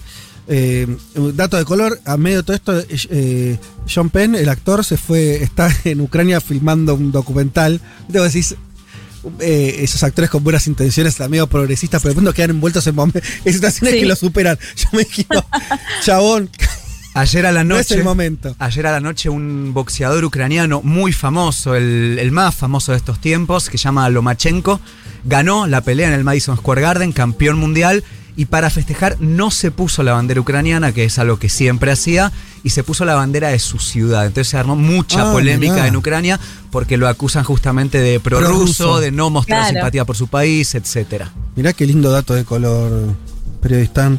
Bueno, hasta ahí las cosas van a. Esténse atentos porque para mí esto va a tener. Sobre todo por estas dos reuniones. No creo que Biden y Putin hablen dos horas porque tengan ganas, ni, ni porque la situación esté calma. Tampoco la reunión del G7 suele eh, ser tan vinculada a un tema especial como fue esto. Bueno. Así que eh, ahí están las cosas. Por, ah, perdón, me quedé decir una cosa importante. El lado ruso, ¿sí? Lo que dicen, lo que dice el gobierno ruso es que ellos no tienen intención de invadir, que solamente están haciendo movimientos militares en su zona, dentro de su territorio a 300 kilómetros de la frontera, pero advierten. Lo que ellos dicen es que hay un intento por parte de Ucrania de avanzar sobre esos territorios todavía en disputa del este de Ucrania y de terminar de incorporar a todo el país a la OTAN. Y que eso Rusia no quiere. O sea que eh, del lado ruso está eso, ¿no? Del lado occidente es los rusos quieren invadir Ucrania y del lado de eh, Rusia es ellos quieren convertir Ucrania en una base militar que nos apunten los cañones directamente a nosotros. Así que ahí están puestos eh, los debates. Y lo otro que diría, eh, sin alargarla mucho en el, análisis, es que vean de qué manera Estados Unidos, el gobierno de Biden en este caso, tiene. Es como una guerra fría en 20 planos a la vez, ¿no? Porque antes vos tenías una guerra fría con un enemigo solo, un programa, el, el otro que era el comunismo o capitalismo. Está más o menos un orden así, eh, un face to face, claro. Ahora Estados Unidos tiene con Rusia estas tensiones que además se vinculan con cuestiones internas de Estados Unidos. ¿Se acuerdan ustedes la injerencia ¿no? de Putin en las propias elecciones de Estados Unidos? Mil cuestiones ahí referidas a eso, a la seguridad de los datos y demás. Después tiene otra guerra fría con China, enorme, vinculada mucho más a lo comercial y lo económico, pero donde se juegan cuestiones políticas y geopolíticas. Por ejemplo, parece una que va el año que viene para mí va a ser eh, muy relevante, que es todo lo que tiene que ver con la post-pandemia vinculado a las inversiones en África, incluso en América Latina, con China me refiero. Los Juegos Olímpicos. Los Juegos Olímpicos ya fueron boicoteados. Entonces ahí tenés ¿no? como una segunda guerra fría, una primera, no importa, cuál quieras poner, diría primero la de China y después la de Rusia. Eh, y ya ahí tenés, viste, es un escenario donde, bueno, hay que ver cuántos, eh, cuántas guerras, entre comillas, puede sostener Estados Unidos en simultáneo. Una situación en Europa también complicada. Dentro del propio Estados Unidos no tiene una guerra civil, pero ahora vamos a comentar una cosa muy subida de tono respecto a lo que era a lo que la costumbre de la política local o lo que era la costumbre de la política local respecto a lo que es ahora. Entonces, es un escenario complejo para Estados Unidos. Hay que ver cuánto le da el cuero para hacer todo eso a la vez. Vámonos a un tema que hemos tocado acá. Vamos de una vez. A mí me parece muy, muy importante que tiene que ver con Julian Assange. Ustedes recuerdan, el fundador de Wikileaks, preso eh, hace muchísimos años. Primero asilado en la Embajada de Ecuador en Londres. Finalmente lo sacaron de la embajada y terminó preso eh, a disposición del Poder Judicial eh, británico con la amenaza sobre su cuello de ser extraditado a los Estados Unidos de América donde le espera juzgamientos, procesos que en algunos casos podrían llegar a los 150 años. ¿Vieron cómo es en Estados Unidos que están sumando cadena perpetua atrás de cadena perpetua. Eh, y sobre esto quiero leerles algo muy cortito que escribió Santiago Donel, que lo hemos sacado en esta radio hace no mucho, ustedes recordarán, eh, hablando también eh, de, de, Julian Assange y, de lo que tiene que ver también con, el espionaje. Y él decía, eh, escribió lo siguiente, me parece muy interesante. En Estados Unidos, dice Santiago Donel, en una columna en página que la pueden buscar, salió ayer día sábado, en Estados Unidos Assange enfrentaría un juicio en el que la fiscalía debería demostrar que, escuchen esto, no solo robó información en vez de recibirla y publicarla, que es lo que dice él, yo no la choreé, yo no me metí, sino que Wikileaks recibe la información de que la haya sacado de esas oficinas públicas, sino que lo hizo sin la complicidad de los grandes medios que lo acompañaron en la publicación simultánea de sus revelaciones, como el mismísimo y venerado New York Times. Y esto me parece muy interesante que señala Santiago, porque dice, claro, Santiago dice esto, que es terrible lo que le hacen a Assange, que lo están volviendo loco. De hecho, hay datos sobre su salud preocupantes. Dice, ellos lo. Pero ojo, si ellos lo extraditan a Estados Unidos, Estados Unidos lo lleva a Estados Unidos para iniciarle un juicio, van a tener un debate interno sobre la libertad de expresión, sobre la vinculación de Assange y Wikileaks con medios tan importantes como el New York Times, que existió, todo lo vimos. Esto fue algo público, que todos publicaban los datos de Wikileaks que va a ser tremendo y que Estados Unidos tal vez no quiera dar. Como que. Sí. No, pero, además, Fede, digo, es tal cual, porque fueron los propios funcionarios estadounidenses quienes, en todo caso, sacaron la información y se la pasaron a, Wikileaks o a Assange. Y después eso estuvo todo planificado con decenas de medios de comunicación y, los principales diarios de muchos países en todo el mundo que justamente fueron los que publicaron toda esta información. Totalmente. Sí, porque una cosa es eh, Snowden, por ejemplo, ¿no? Que era un agente. El tipo era un agente. Yo te digo, te aplico las reglas de la guerra. O sea, vos sos agente, te pasaste. Eh, para mí lo que hizo Snowden es válido en términos de posición política, ideológica, humanitario. Ahora, vos eras uno de ellos y bueno, no, o sea, te van a querer dar 100.000 años de cárcel, mejor quédate en Rusia donde estás todavía. Pero es un soldado que cambió de bando. Pero Assange no era un soldado, no es ciudadano de Estados Unidos, ¿no? Un tipo que vivía en Europa y que de pronto su vida se desmoronó eh, y, tiene este riesgo por divulgar información. Que en Estados Unidos supuestamente está mega protegida esa norma por la Constitución. Sí, de hecho este debate, ¿no? Sobre la comunicación en Estados Unidos y los límites de la libertad de expresión ya se empezó a dar hace un tiempo, particularmente cuando ciertas cadenas eligieron no retransmitir en vivo el discurso de Trump, ¿no? Como que de repente empieza a estar ya desde hace un tiempo ahí en la palestra, en la opinión pública, el tema de, bueno, hasta dónde sí, hasta dónde no, se tiene que reglamentar todo. Yo hace poco hablaba con Alejandro Kaufman, ¿no? Reconocido politólogo, académico, en algún momento también decano de comunicación de la UBA. Y él me decía que Estados Unidos se puede dar el lujo en algún punto de tener leyes respecto a la libertad de expresión tan laxas y permisivas porque no sufrió nunca jamás en la historia ningún tipo, por ejemplo, de invasión extranjera. Incluso en Europa es delito en muchos países, por ejemplo, hacer negacionismo del holocausto. No se puede, o sea, no está permitido. Em, y fíjate, em, les leía lo que publicó Santiago Donel en Página 2 ayer, referido a lo que estamos charlando acá, de la libertad de expresión en Estados Unidos y demás. Hoy el New York Times, en una nota no tengo el nombre de los periodistas que la firman, pero es una nota del diario, con dos periodistas del diario, que dice lo siguiente. La decisión del Departamento de Justicia de acusar al señor Assange en virtud de la ley de espionaje en relación con la obtención y publicación de documentos gubernamentales secretos ha planteado problemas novedosos en la primera enmienda, que es esta que estamos diciendo, que protege la libertad de expresión, y ha alarmado a los defensores de la libertad de prensa.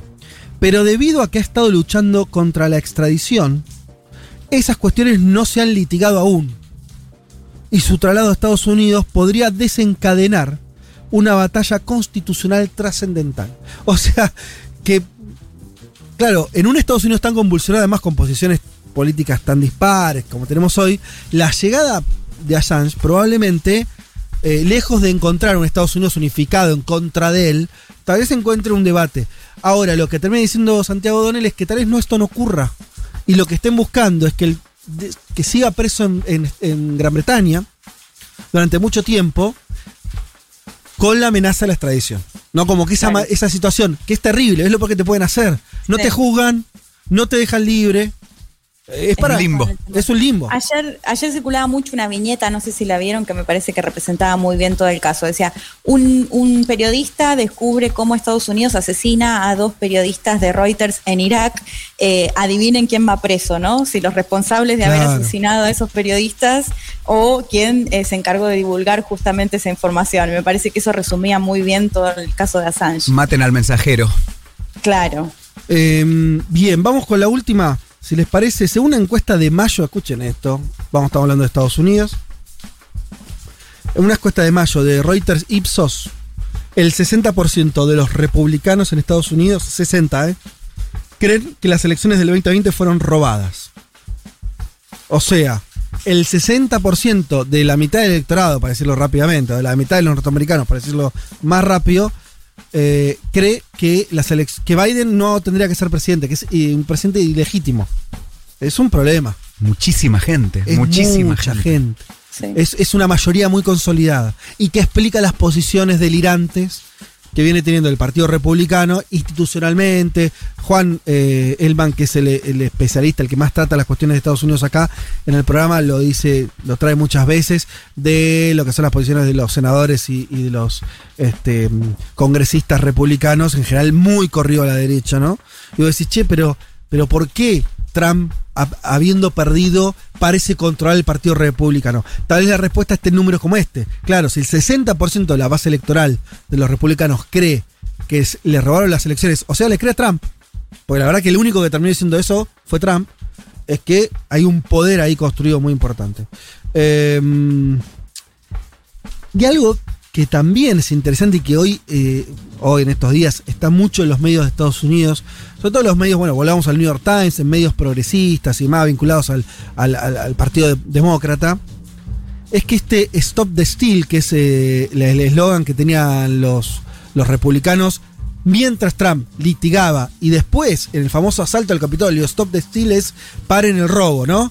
Paremos el robo. Eh, no es algo que ocurrió en el pasado es algo que todavía funciona para adelante. Y están muy temerosos las próximas elecciones de medio término. Donde van a ser muy peleadas, donde Biden está mal en las encuestas. Y donde los trampistas, los republicanos que responden a Trump o, que se identifican con Trump, están haciendo muchas acciones a nivel de condados, ni siquiera digo estados, de condados, tratando de avanzar posiciones en estructuras que hasta ahora en Estados Unidos no tenían ninguna relevancia. Por ejemplo, el juez electoral. Bueno, un puesto. Eh, eh, leí algunas crónicas en Estados Unidos que decían. Eran puestos que eh, había que conseguir que los ocuparan, nadie los quería ocupar, no, no importaba si era demócrata o republicano, eran puestos técnicos. Hoy se transformaron en disputas políticas. Y donde son los republicanos los que logran avanzar, no los demócratas dice una parte de, una, nota que les traigo. Eh, Jocelyn Benson, la secretaria de, eh, de, Estado demócrata en Michigan, presidió las elecciones en su estado, impugnadas por Trump el 2020, y puede enfrentar a un retador respaldado por Trump el próximo año. Dice ella, si la gente en general y los líderes y los ciudadanos no toman esto como el tema más importante de nuestro tiempo, estos son las propias elecciones, el mecanismo electoral, eh, el conteo de los votos, y actúan en consecuencia, es posible que no podamos garantizar que la democracia vuelva a prevalecer en, en el 2024. Es posible que no podamos garantizar que la democracia vuelva a prevalecer en el 2024. Em, entonces, lo que se está viendo, y me parece súper importante en la coyuntura norteamericana, es que los republicanos, lejos de sentirse vencidos, derrotados, que después del avance sobre el Capitolio, digo la lectura que podemos traer de acá, ¿no? Un poco, todos me parece nos quedamos con una sensación de, oh, mirá la que se mandaron, el tipo con los cuernos, quedaron como el orto, desprestigiados. Eh, sí, lejos de, de hecho, el hombre de los cuernos. Los metieron presos, a muchos de ellos, están afrontando juicios lejos de esa situación, lo que parece estar diciendo, por lo menos lo que, lo que yo reconstruyo desde los medios eh, que leo, es que hay una avanzada muy fuerte de los republicanos, no al, solamente en los altos niveles, sino a nivel de base, a nivel de, como le decía, cargos eh, que después decían lo electoral a nivel distrital, a nivel condado, a nivel estado, donde los republicanos parecen tener una agenda recontra clara de lo que quieren, de ocupar esos lugares, de poner nuevas imposiciones a que la gente pueda votar, porque se trata de eso, saben ustedes, lo hemos hablado acá muchas veces, que eh, los republicanos buscan trabas todo el tiempo porque les conviene que voten menos gente, los demócratas todo lo contrario. Pero no es una carrera que estén ganando los demócratas, sino los republicanos. Y incluso esa base es la que parece estar activada, motivada, y no la demócrata que parece estar mirándolo pasar. Sí, la pregunta ahí subyacente es hasta qué punto es responsabilidad o no de Biden, ¿no? Ya sea por acción u omisión. Y sí, ¿a qué te referís? al escenario general. Sí, al escenario general, cierta apatía, el hecho de que, bueno, que, que sus bases al parecer no están tal vez funcionando como él quisiera, probablemente en algún punto llevados, ¿no? Por esta suerte de inacción. Yo me preguntaba el otro día, por ejemplo, sobre la figura de Kamala Harris, que cuando empezó la presidencia parecía por poco que lo de Biden era simplemente una transición de cara a una futura candidatura de ella. Y es una vicepresidenta que casi no aparece, al menos lo que nos llega a nosotros en Argentina, ¿no? Es cierto eso y además es cierto que Biden como figura está teniendo muchos problemas, sus índices de popularidad cayeron mucho, no logra controlar su partido, no logra que sus congresistas voten lo que él quiere, no logra pasar sus leyes, por lo menos como la forma que las presenta, complicadísimo el panorama para, para Estados Unidos.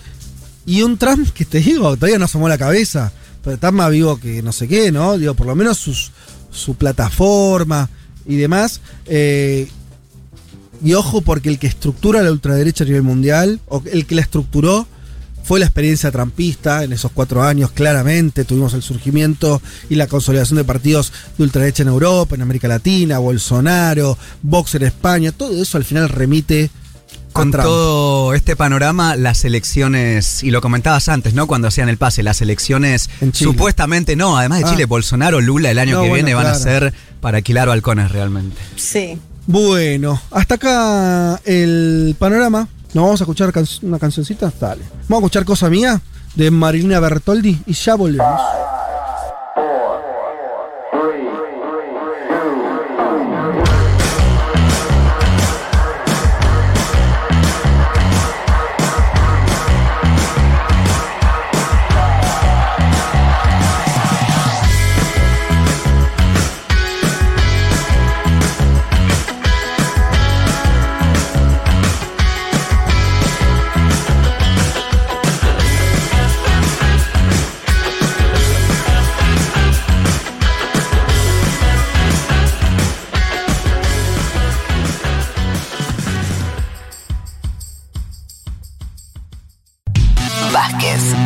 Elman, Martínez, Card. El capitalismo no es eterno. Pero qué largo se está haciendo, ¿no? Un mundo de sensaciones.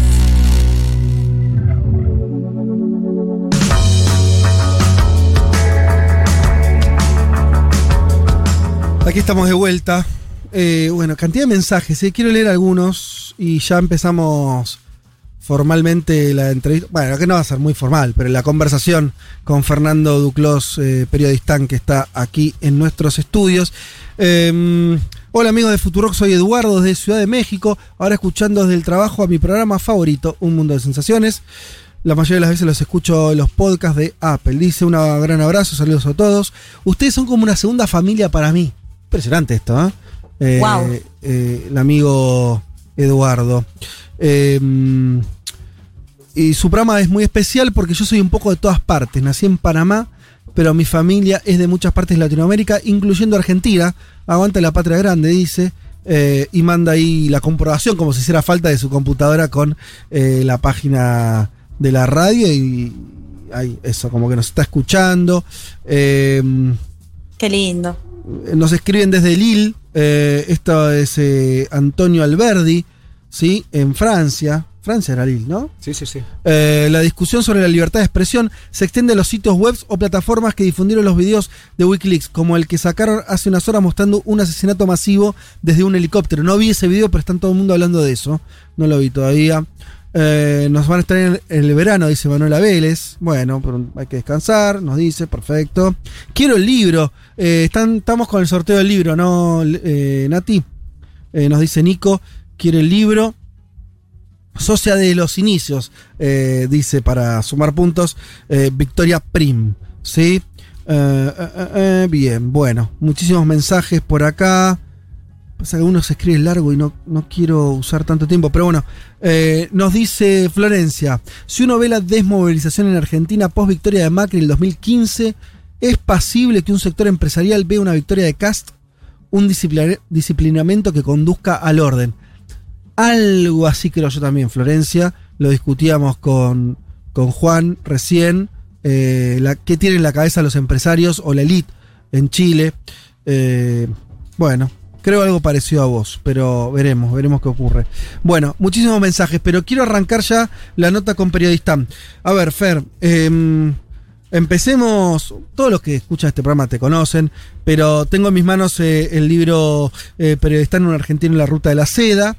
Eh, editó Ediciones Futurock. ¿Sabes lo que me pasa a mí? Lo primero que me pasa es que agarro, veo el índice y a, y a veces te pasa lo mismo a vos. yo fui Después trabajó muchísimo Leila Gamba, editora de la editorial, pero yo fui un primer editor con voz del, material y veo los títulos y me acuerdo del, Word. Me acuerdo de verlos, de verlos en, no en formato libro, sino en documento de la compu. Eh, y mm, hemos, bueno, hemos, eh, laburaste un montón en este libro, un libro que es eh, una de las cosas que tiene este libro, empiezo por este elogio y después ya, ya a la conversación, es que me pasa que hay gente muy distinta, realmente muy distinta en su edad, en sus consumos culturales, en su ideología política, les gusta.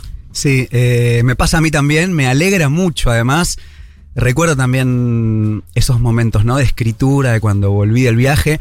La única razón por la que lo pude hacer, creo, es porque había una pandemia. Porque hoy, al ritmo de vida que todos otra vez estamos llevando, sentarse a escribir 12 horas por día, como en ese momento hacía, es prácticamente imposible. Es decir, no podría haber pasado. Y.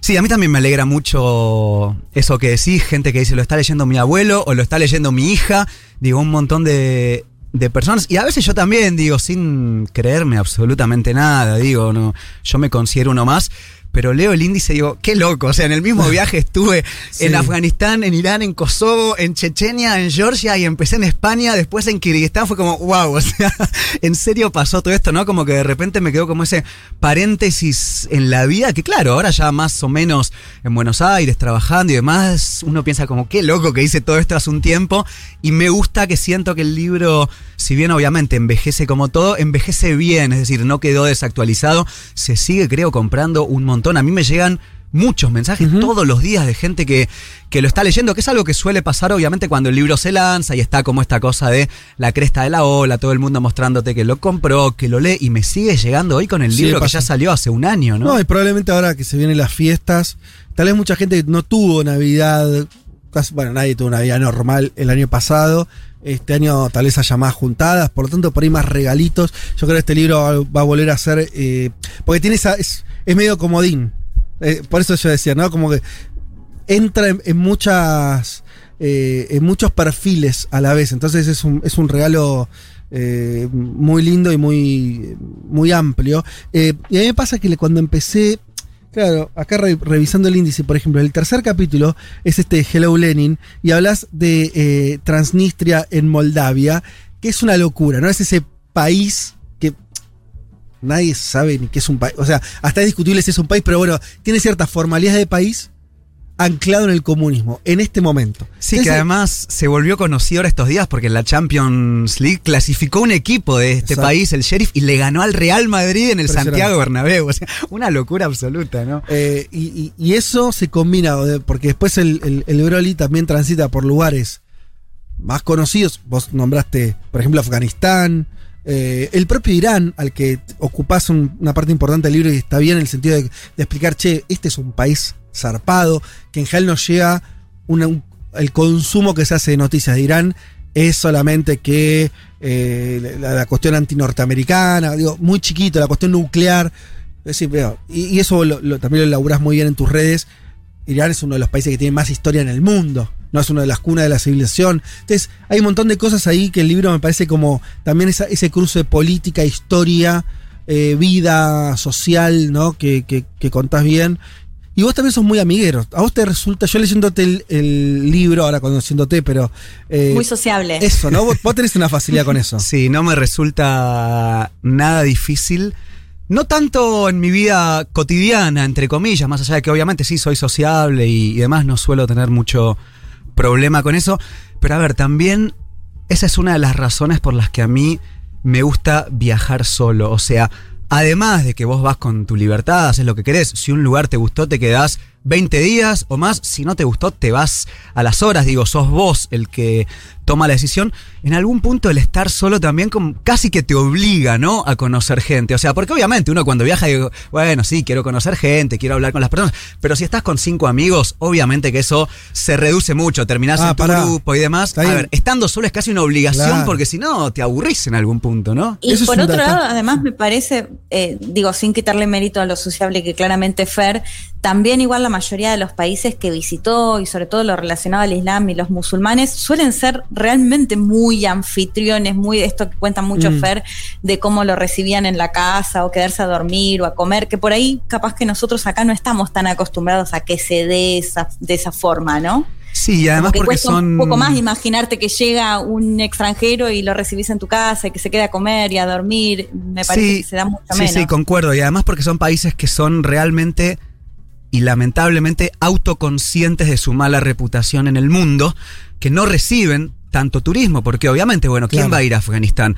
Entonces Claro. cuando de repente llega alguien, además de la propia hospitalidad de los afganos, de los musulmanes, etcétera, también hay esta cosa de, mira, te quiero mostrar todo lo que nosotros en realidad somos para que vos después le cuentes Claro. a tu gente que bueno, que Afganistán obviamente tiene sus problemas, pero también somos esto, digo, somos las personas que te están invitando a dormir, que te están invitando a comer y en algún punto a veces hay hasta una exageración, ¿no? De esta hospitalidad, de este ser anfitrión, pero justamente porque ellos saben de que en el mundo solamente los conocen por lo malo, entonces de repente llega alguien que ellos saben que después va a volver a su país, va a contar y dicen, mira, contá también esto, contá también lo otro. Entonces, claro, casi que se pelean a ver quién es más hospitalario, ¿no? ¿Y, y eso te pasaba? O sea, que te pidan direct- directamente. Sí, me ha pasado, me ha pasado principalmente en Afganistán, me ha pasado en Irán, a ver, estos dos países que cada uno con sus problemas, ¿no? Porque no es en absoluto comparable uno con otro, saben que en el mundo lamentablemente los conocen por cuestiones que casi siempre son asociadas, bueno,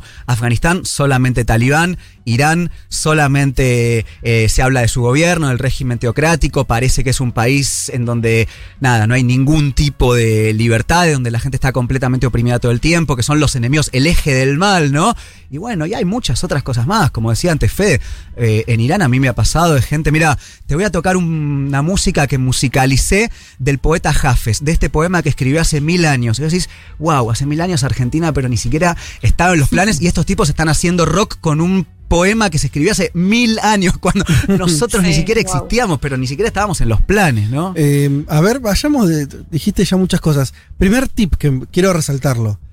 Si uno quiere conocer mucha gente en un lugar y meterse, lo mejor es viajar solo. Para mí, en mi caso, siempre digo que sí. Obviamente soy muy consciente, y esto lo digo siempre, ¿no? De mis privilegios de hombre, heterosexual, blanco, Sí. etcétera. Pero sí, a ver, si uno realmente tiene la oportunidad, creo que viajar solo es la gran forma de conocer gente, pero porque casi lo haces por obligación, no te queda otra. te- yo soy el ejemplo contrario. En, en otra vida yo fui músico eh, full time dedicado a eso. eh, y como además tocaba el bandoneón, viajaba bastante, sobre todo con Tangueto, con un grupo de tango electrónico. Viajé mucho, pero viajamos en grupo. La situación es exactamente contraria. Y un grupo más o menos grande. Y claro, sí, por supuesto te relacionás y todo, pero es muy fácil vivir en una burbuja. Exacto. Y entonces es como, la sensación es la inversa, es como que vos puedes estar en los lugares más raros del mundo y es como una película que te pasa por enfrente de tus ojos, pero tu comunicación y demás es en esa burbuja. Claro, si estás solo, eso no, bueno, salvo que seas... sí, que, seas un solitario por naturaleza, ¿no? Claro, Lo cual pero- también algunos días tam- también está buenísimo. No, no, pero necesariamente tenés que, que- que- comunicarte y sobre todo que entablar vínculos para que el viaje tenga algún tipo de sustancia. Y además, porque hay otra cosa también que respecto al, al interlocutor, digamos, genera otra cosa también ver un viajero que está solo. Es como Sí, esta cosa de te claro. ayudo, ¿qué necesitas? ¿Qué querés? Vení con nosotros, ¿no? Lo otro que dijiste, eh, por esto para decir que, que lo cuentes, eh, es, está un poco impresionante, pero es fantástico. En Kabul fue, en Afganistán, en Kabul, donde, donde te llevaron, vamos a comprar eh, un poco de carne para la cena y te contaste con una escena...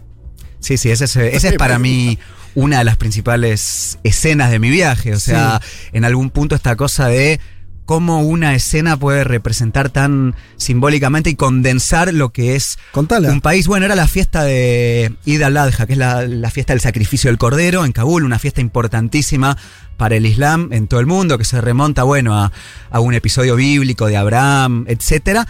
Y entonces yo estaba alojado con dos amigos míos, Ramshula y Amanula, en Kabul. Que eran bastante occidentalizados. Muy occidentalizados, muy afganos, pero a ver, trabajaban en la ONU, es gente que ahora la pasó bastante mal con Claro. la llegada del talibán. Ahora vamos a hablar de Digo, eso, sí. estaban bastante occidentalizados, Sí. sí. por más que eran 100% afganos y orgullosos de su país, recontra musulmanes, etcétera. Y entonces, bueno, me dijeron, vamos a comprar cordero para, para esta fiesta, ¿no? Porque es la fiesta, son tres días en los cuales se juntan la familia, los amigos Mm. y demás para comer cordero. Es como una suerte de nuestra reunión social de Navidad que dura tres días y bueno, es un episodio, un suceso, digamos, de, de mucha fiesta, ¿no? En, en- en la comunidad islámica de todo el mundo. Vos dijiste vamos al súper. Bueno, vamos al supermercado, obviamente no, fuimos al mercado de corderos, que es básicamente ir a elegir un cordero que está berreando ahí en una calle polvorienta de Kabul. Es elegir un cordero directamente, vivo. claramente. Mucha gente lo elige vivo y lo mete en su auto, obviamente lo ata, no apto para vegetarianos, no, No, apto claro. para, para veganos, nada. Al cabo, digo, se trata de eso. O sea, la carne que uno come no es que nació en la bandejita, la lechuga tampoco. Digo, es todo un proceso que en Kabul, Sí. y esto a mí es lo que me apasiona un Ajá. poco de estos países, ¿no? Vos ves las cosas como son y desde el llano, digamos, la, la carne que vos vas a comer, el cordero que vas a comer, es este que está berreando ahora. Hacete cargo, digamos, ¿no? Está bien. Entonces, bueno, elegimos el, el Sí. cordero, caminamos hasta la ¿Vos carnicería. ya sabías todo eso? ¿Te fuiste dando cuenta en el momento? Me fueron cosa? contando, digamos. O sea, no- eh, no sabías todo. No sabía todo, pero porque no podés saberlo. Digo, yo Sí, nací en Buenos. Aires hace 35 años. Yo en mi vida vi cómo se mata una gallina. O sea, Mm. cosas tan básicas que tal vez mi papá, por ejemplo, que nació en Ciudad Evita, para él estaba acostumbrado. Decía, vamos a comer pollo. Bueno, agárrate una, una gallina de, de la granja atrás, le rompían el cuello y la comían. Y era algo normal, digamos. Yo sí tengo que hacer eso hoy y me pongo a llorar, te diría.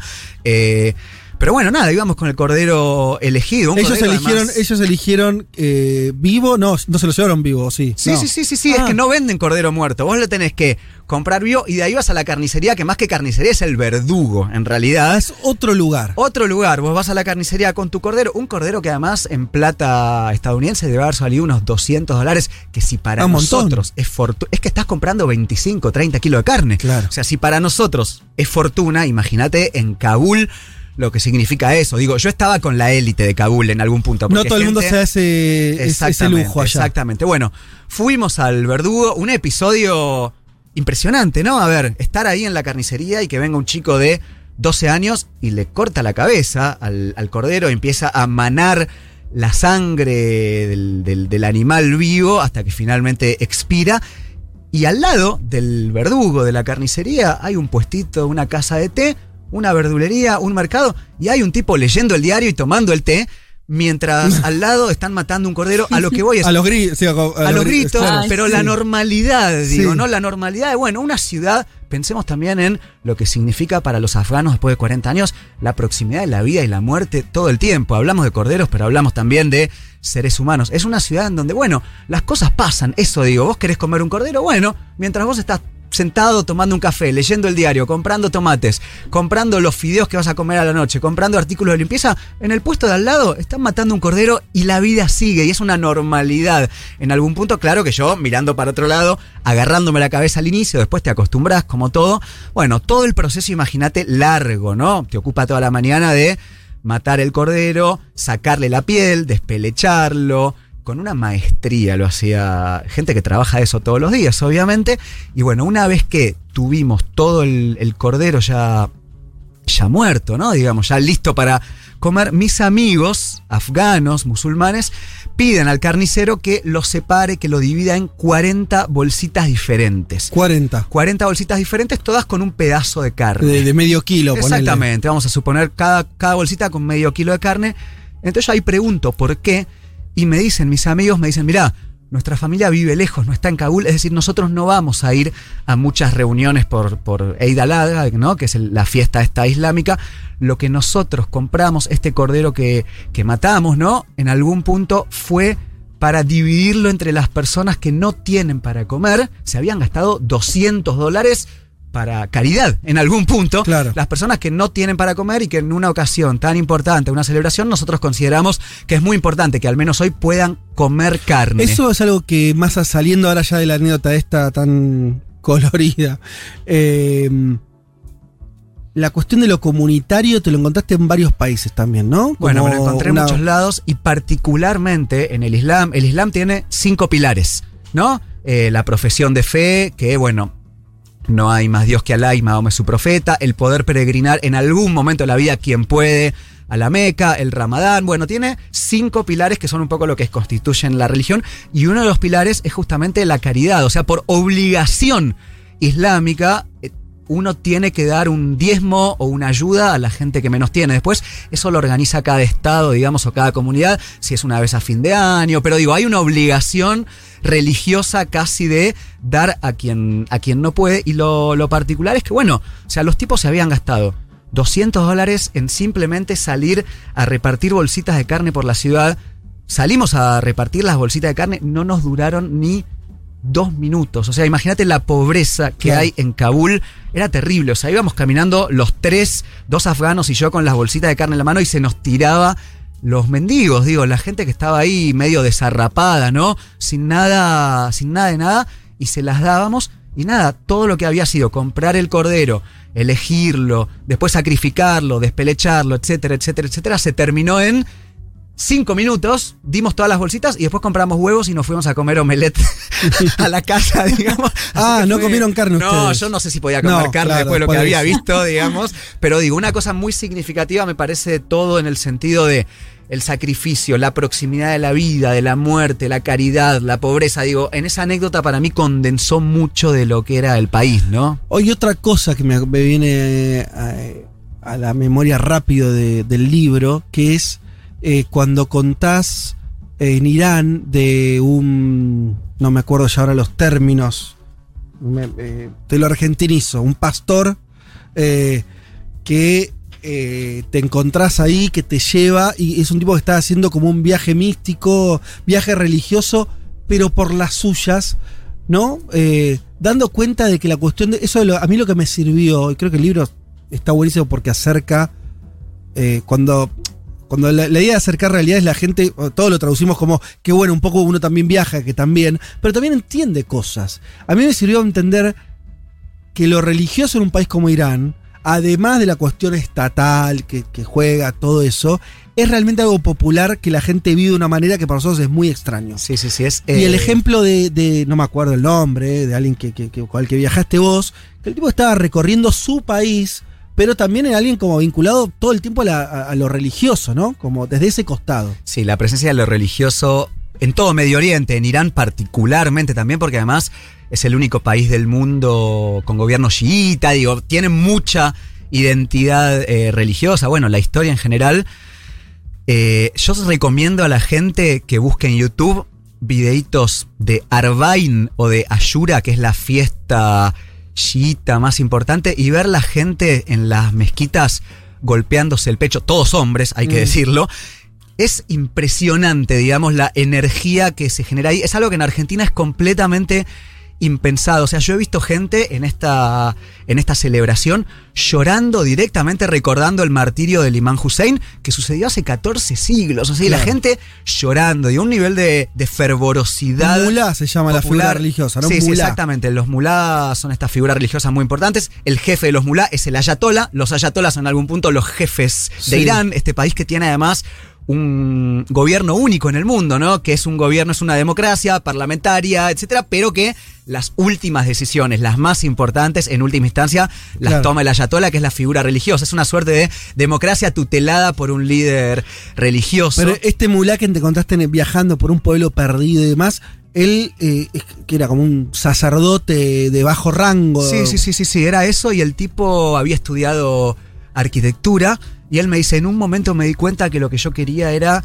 construir personas y no departamentos, ¿no? Ajá. Y bueno, se metió directamente a estudios religiosos, un tipo que tenía 30 años, mega fachero, hablaba inglés, digo, Sí. podría ser nuestro amigo tranquilamente, el hermano trabajaba de modelo, o sea, imagínate, y el tipo nada, Sí. se había dado cuenta que la religión era el camino y no era, digo, lo voy a poner en términos muy simplistas Sí. y con todas las comillas del mundo, no era un loquito religioso, porque en Claro, Argentina a veces nosotros como no estamos tan atravesados por eso pensamos, No era un "Uh, fanático". mirá el viaje que se comió esto. Sí. No, era un pibe completamente normal, eh, digo, lo pongo otra vez con muchas comillas, ¿no? Sí, que se había dado cuenta que la religión era su, su camino de vida. En ese sentido también me parece que es súper interesante y pasa también en la Argentina, ¿no? A veces uno habla de la comunidad religiosa, incluso a los altos rangos, y no es lo mismo el arzobispo... Digo, Monseñor Ujú. Aguer que el padre Pepe. Son No. los dos religiosos y son completamente diferentes. A veces uno piensa que digo, se hace una sobre una subestimación de que todas las personas son religiosas. Bueno, no, eso ya es falso. Pero incluso dentro de las personas que son religiosas, incluso dentro de las personas que ostentan cargos religiosos, no es lo mismo este mulá que tiene 30 años y está buscando la forma de modernizar la revolución con música electrónica para que con los años también puede adaptarse a los nuevos tiempos y pensar en cómo la religión puede llegar a Netflix, que el tipo Mm. que tiene 90 años, el ayatola, que tiene una barba larguísima, un turbante y que bueno, quiera o no, en algún punto ya sostiene ideas que no digo que son parte del pasado, porque son parte del presente, pero que en algún punto ya chocan, ¿no? Con cierto desarrollo que tiene el mundo, con la penetración occidental.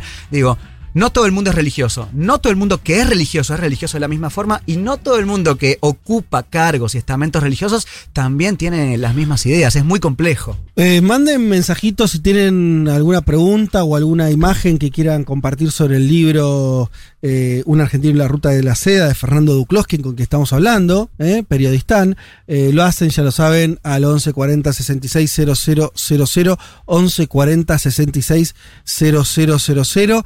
Eh, hay un- una pregunta que ronda bastante los mensajes, digo porque cayeron muchísimos, pero que es sobre todo preguntan, eh, mujeres preguntan, la, la resumo así, tiene, cada uno la agarra por esta manera, pero me parece que la síntesis no está mal eh, decirla de esta manera.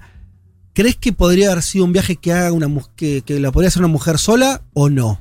A ver, poder se puede, no es lo mismo eh, Afganistán que Irán, no es lo mismo Irán que Turquía, no es lo mismo Turquía que Siria. Tanto en Afganistán como en Irán- me, me imagino muy difícil, ¿no? No, no, no, no, no. En Irán yo conocí muchísimas mujeres viajando solas. Irán es un país muy amigable para el turista porque la Ahí gente va. es extremadamente hospitalaria.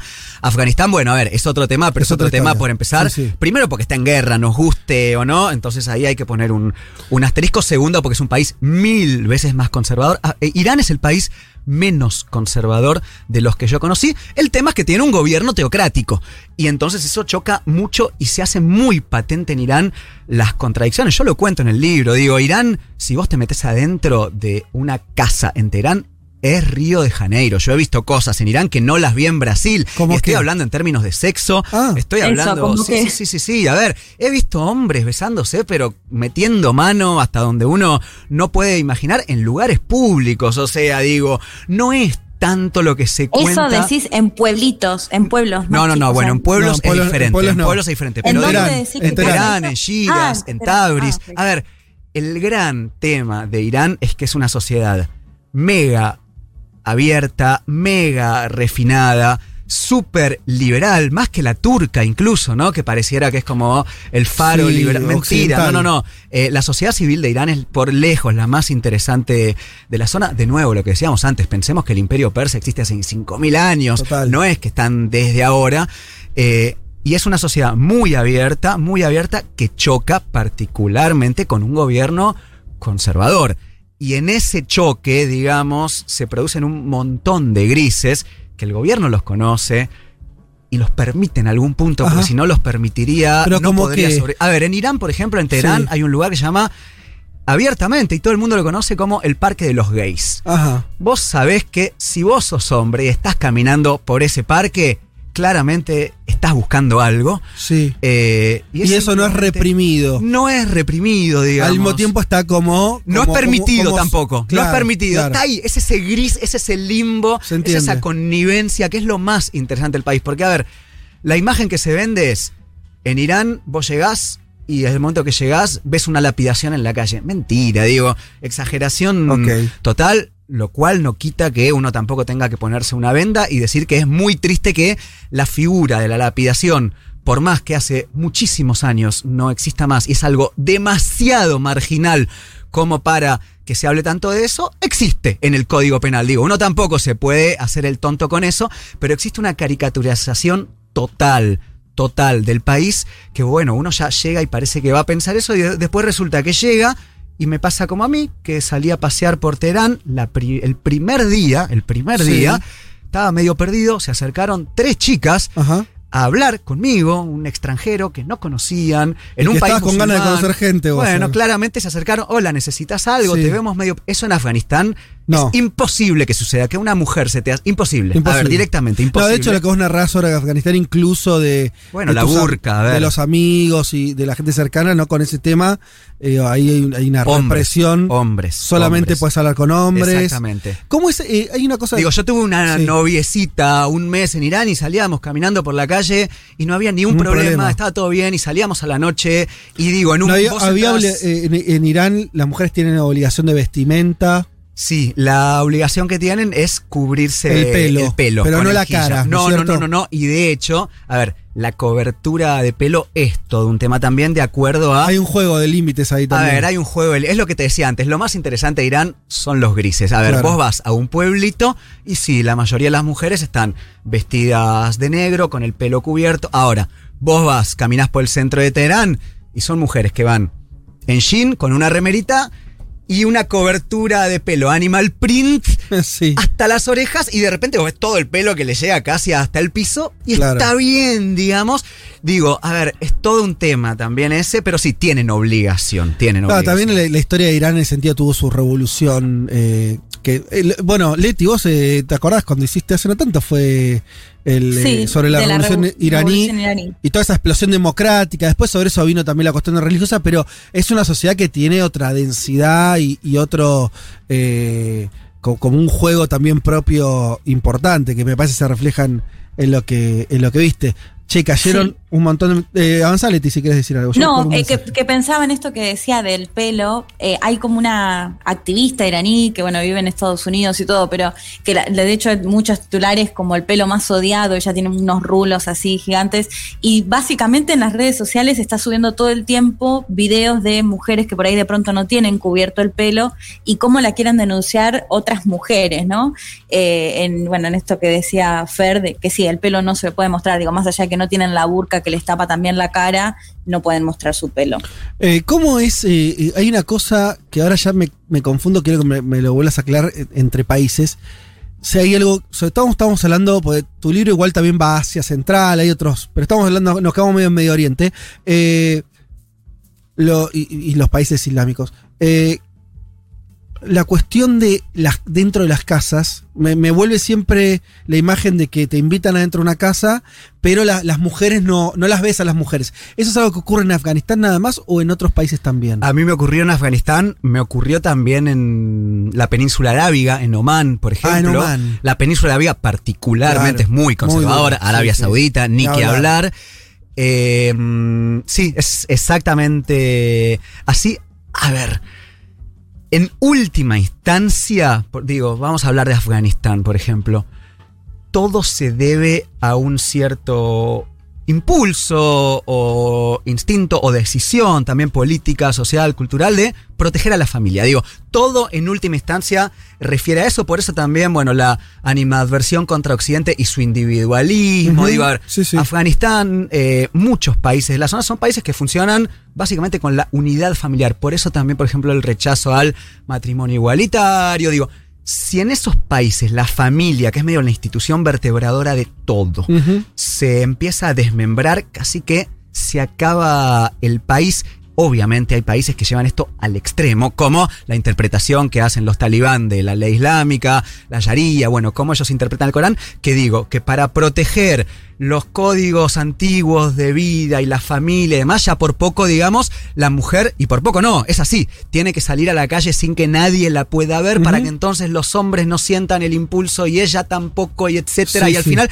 pero en última instancia todo se reduce a no destruir esa unidad vertebradora de toda la familia y, y la tradición. De nuevo, hay países que llevan esa interpretación al extremo, como Afganistán, y por eso es que vos vas a una casa afgana, incluso, incluso en los sectores medio progresistas urbanos. En Afganistán no hace falta ir a un pueblito para que suceda esto.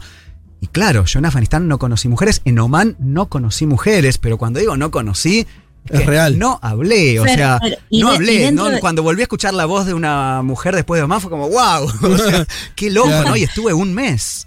Fer, pero, o sea, dentro de la misma casa también esta división por un lado las mujeres y por el otro lado los hombres? Sí, particularmente, a ver, la división con un extranjero, con un visitante. Después, obviamente, que adentro de la casa, digo, todo el mundo se ve, todo el mundo. No es que la mujer se cubre el pelo cuando está con, con, su marido o con su familia. Hay muchas reglas también respecto a eso, depende también la escuela que cada uno siga, pero por ejemplo, a ver, hay reglas que dicen, a ver, la mujer tiene que cubrirse el cabello si llega alguien que es un amigo del esposo. Bueno, otras dicen, no, no, si es un amigo no pasa nada. Pero en mi caso, yo era un extranjero hombre, etcétera. Entonces sí, obviamente cumplía con todos los requisitos para que, de nuevo, en los países con interpretación más fuerte, Irán, por ejemplo, no, en Irán esto no me pasaba. Vos entras a una casa iraní y es, digo, de nuevo, yo tuve una, noviecita iraní durante un mes y, era algo, una chica que si viene acá a Buenos Aires, en dos horas ya es amiga de todos, digamos, pero en los países con interpretación más estricta, más conservadora, sí. Ah, eh, es interesante esto que, es algo que uno conociera un poco, pero en general la imagen que se tiene de Irán es que es, es una sociedad muy opresiva eh, en, en, un mismo rango que otras, Oman, Arabia Saudita, Afganistán, y, tu vivencia al menos fue, no, no lo bien distinta. Eh, hay mucha gente comentando, conocí iraníes en Brasil para el Mundial, sorprendida de su personalidad y la hinchada tenía toda la onda, nos dice eh, María. Um, Hace una semana terminé el libro, dice Florencia. Lo amé, me emocioné mil veces por conocer todos esos lugares, sus historias. Reí, lloré, me sentí ahí en cada párrafo que leía. Gracias, Fer, por acercar tu vivencia y convidarnos todo lo que aprendiste, siempre desde la honestidad y el corazón. Tu libro es alucinante. Abrazo a toda la mesa, Flor de Córdoba. Bueno. Eh, mm, mm, mm, Fer, eh, Fer, esto lo dice. Bueno, no, está, no está firmado. Hagamos hermoso el libro, lloré como loca con los dos últimos capítulos. Me abriste la perspectiva de esas culturas, ahora lo estaba leyendo mi novio y así seguirá viajando. Muchas ganas de conocer esas tierras eh, me dejaste. Y acá una pregunta, ¿no te dio la impresión de que la religión perpetúa una sociedad de castas donde la movilidad social no existe? Acá en Egipto, acá en Egipto, o sea, eh, el amigo Jorge nos escribe de Egipto, entiendo, eh, se nota bastante eso. A ver, me parece que es una pregunta que en cada país es diferente. Digo, en Irán la, religión sirvió para hacer una revolución, es decir, no hay nada menos perpetrador del inmovilismo que eso, que una revolución. Y en otros lugares sí, la religión sirve para. No sé, no usaría la palabra casta, ¿no? Que, que, está más asociada con la India. Pero sí, a ver, es como todo, ¿no? Me parece que la religión puede ser una fuerza que sirva para hacer revoluciones, como ha servido en, muchos casos. Puede ser también un, movimiento que sirva para perpetuar un statu quo. Digo, a mí me parece que tiene que ver con el país, con la situación. Mm. Es algo demasiado amplio. Yo he visto cuando estuve por África antes de este viaje. Sí. Digo, yo por mi formación, por mi formación, también yo tenía una visión, lo que estaban hablando antes, ¿no? De Sí. cómo la gente de clase media, media alta, urbana, que estudió ciencias sociales, se acerca a la religión y para mí era el opio de los pueblos, claramente. Y después me fui a África y claro, digo, para mí era el opio de los pueblos porque yo desde el día que me levanté tengo en mi casa inodoro, cloaca, espejo, comida, techo, estufa y después ves gente en Uganda que no tiene absolutamente nada y los ves con los ojos llorosos cuando se juntan todos a cantar gospel y encuentran en esa reunión un motivo de escucha, un psicólogo, alguien que les consigue trabajo, una compañía, alguien que les cuenta sus problemas y dices, bueno, evidentemente la religión para ellos significa algo completamente diferente de lo que significa para mí, que es probablemente nada. Y bueno, y es, es muy difícil, ¿no? Algo tan complejo como la religión, ponerle este cartel de es esto. Eh, algunos se preguntan si hay nuevos proyectos. No sé si quieres contar algo. Bueno, hay nuevos proyectos. eh, por ahora no voy a contar mucho más. Lo que Qué puedo bueno. decir, lo que puedo decir Sí, es que a ver. pronto va a haber novedades, Mm. bastante pronto. curiosidad. Así que. O sea, podemos decir que no te vas a quedar dando vueltas por acá mucho tiempo más.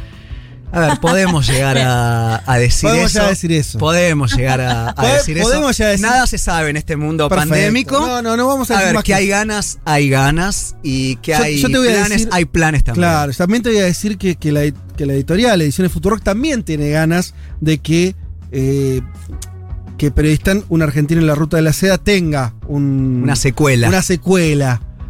Y lo vamos a dejar acá. Que cada Lo uno entienda lo que quiera. No vamos a decir más.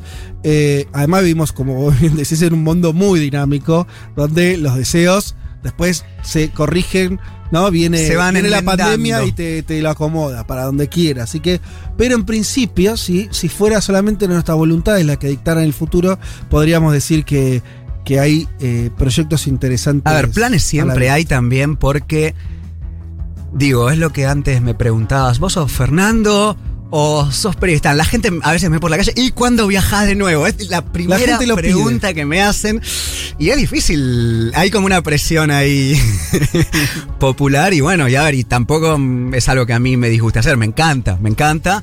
Dejémoslo ahí, pero sí, hay, hay proyectos. Um, hay quien acá refiere a la última frase de tu libro que dice: Partir es una fiesta, escribió Amin Malouf en uno de, uno de mis autores favoritos. ¿De dónde es? Eh, Amin Malouf, si no me equivoco, nació en Líbano. Eh, es un autorazo. O sea, uno lee a Amin Malouf, lee, por ejemplo, un libro que se llama Samarcanda. Eh, no, es una locura total. Y Partir es una fiesta, creo que dice, los hombres siempre fuimos rehenes del horizonte, una cosa Hemos así. celebrado alguna vez otra cosa, los eternos rehenes del horizonte. Eh, la idea de partir, la idea de viajar, bueno, claro, sí, está en el ADN. Yo creo el libro toca esa fibra. ¿No? Sí. Todos somos todos somos los que no los que no estamos viajando en algún lugar está ese deseo de, de ir a otro lugar, de ir Sí, de lugar conocer, de conocer. Y hay otra cosa que el mundo parece muy chico ahora. ¿Viste? Hay una sensación de que el mundo es muy chiquito. Internet ayuda a esa- sensación. Y lo que viene a traer tu libro es decir, sí, pero no. sí, pero mirá que si te vas a una montaña eh, en Kirguistán y pasan otras cosas, o la gente es de esta manera, o las comunidades tienen esta vida. Todavía, de alguna manera, tu libro eh, tiene esa cosa. Me parece que por eso engancha. Viene a decir, todavía el mundo es un lugar muy grande, muy distinto. Existen las culturas, no está todo eh, Uniformizado. uniformizado por, por un eh, filtro de Instagram, ¿no? Existe el filtro de Instagram incluso en Kirguistán y aún así todavía hay algo de lo cultural, de lo local que marca la diferencia, que te que permite un asombro, ¿no? Está todo eso ahí, me parece. Sí, es al mismo tiempo una celebración de la otredad, pero también esta cosa de marcar que en muchas cosas somos todos iguales, ¿no? Porque Total. el pastor de Kirguistán y nosotros, en última instancia, queremos más o menos lo mismo, que es estar tranquilos, tener un techo para dormir, tener una buena compañía, eh, digo, más o menos ahí la esencia, si se me permite esa palabra, es similar, pero al mismo tiempo, claro, las vidas son completamente diferentes, las creencias son completamente diferentes, lo que él cree que es el trabajo, el amor, el dinero y la felicidad es 100% diferente y hasta podría decir opuesto a lo que yo creo que es eso y en última instancia lo que nos mueve es lo mismo y además tanto todavía queda por descubrir, ¿no? Es, es este debate siempre de el choque entre la globalización y lo local, ¿no? Y cómo se encuentra. Porque de nuevo, el tipo que está en Kirguistán usa un filtro de Instagram que es probablemente el mismo que use yo. Ahora, para él significa otra cosa, lo usa de manera diferente, lo usa en otras situaciones, bueno. Y además la vida no termina ahí, que decir, además pasan otras cosas en general. Eh, hubo muchos mensajes, quedaron atrás, pero muchos mensajes con la anécdota del cordero y varias personas que nos dicen, che, ojo que acá también seguimos matando la gallina. No sé. Eh, no, por eso yo aclaré, yo soy de Buenos Aires, claro, total. Eh, totalmente. Quería encontrar uno que era muy gracioso. Eh, ah, se me perdió, che. Eh, bueno, pero sí, tenía que ver con eso y con que muchos lugares de, Argentina, por ejemplo, es una práctica que, se sigue haciendo en el campo, por supuesto, desde ya. Eh, y acá la gente empieza a arriesgar los viajes próximos. Un argentino en la bestia, el viaje a pie de Tegucigalpa a El Paso, Texas. Ese es durísimo, ese es, Pero, peor que. Siempre cuento una anécdota hablando. Mejor volver a, Kabul. Bueno, cuando yo estaba. Yo, yo viví tres años en Río de Janeiro. Y me pasó un par de veces de tener que hacer cuerpo a tierra, porque había un tiroteo a 10 metros mío y sentís que te vas a morir realmente. Es una sensación horrible y de nuevo, no estoy hablando de Kosovo, estoy hablando de Río de Janeiro. Totalmente. Me ha pasado acá y yo contaba la anécdota del tiroteo en Kabul y se miraban sorprendidos los afganos entre ellos y me preguntan, ¿de verdad, en serio, alguna vez estuviste en un tiroteo? No puedo creer el peligro. Yo, pero estás en Kabul. o sea, era una locura. claro, o sea, ahí también para mostrar un poco los estereotipos. O sea, en algún punto a veces, digo, gente que vive en Kabul, para ellos la guerra significa que lamentablemente en algún momento de tu vida puede llegar una explosión que terminó con todo, pero no es tampoco que ellos están acostumbrados a los tiroteos, están acostumbrados a las explosiones, simplemente están acostumbrados a convivir con la sensación de que todo puede terminar. Pero claro, nunca en su vida tuvieron que hacer cuerpo a tierra por un tiroteo como si sucede en Río de Janeiro. O sea, no puedo creer, es lo más peligroso que escuché. Yo pensaba, wow, o sea, se están sorprendiendo en Kabul de lo peligroso que es Río, es una locura. Bueno, muchísimo para hablar con Fernando Duclos, autor de Periodistán, un argentino en la ruta de la seda. Em, hemos conversado largo y tendido. Em, Leti, ¿querés, ¿te quedó alguna cosa ahí para, para comentar? No, ahora estoy muerta de curiosidad por saber cuáles son los planes. Espero que nos ah. cuente un poquito en lo privado, al menos. Mm. hay, hay gente que tiene el número de WhatsApp. Claro, por eso digo en lo privado, a ver si tenemos alguna data más. Eh, bueno, te, saluda también Guillermo Aguirre, que, te, que estuvo leyendo tu libro apasionadamente, te hace viajar con él. Ese es un poco lo que dicen todos, ¿no? La idea de, que con el libro viajas. Ese también es un logro, yo diría, literario. Porque sí, hay algo ahí tuvimos también la. contarlo de una manera para que eso suceda, que no siempre, no, no, no, es, no es fácil eh, que la narración, que la crónica vos logres eh, al lector subirlo al viaje. Y eso me parece que está, está buenísimo. Sí, tuvimos la suerte también, entre comillas, y lo digo entre millones de comillas porque no fue una suerte para nadie. Pero bueno, en algún punto también salió en un momento de pandemia y encierro que si había algo que la gente quería era salir, era viajar y el libro medio que creo que en algunos momentos llenó ese vacío. Eh, pero sí, sí, sí, creo que todos estamos, ¿no? Bueno, partir es una fiesta. Totalmente. Bueno, eh, ¿te quedas un reto más? Me quedo, me quedo. Dale, perfecto, bien. Esta fue la entrevista, la charla con el amigo Fernando Duclos, periodista. Un mundo de sensaciones. Un programa que explica el día a día del mundo mientras espera que se desate una revolución en serio. Como Dios manda.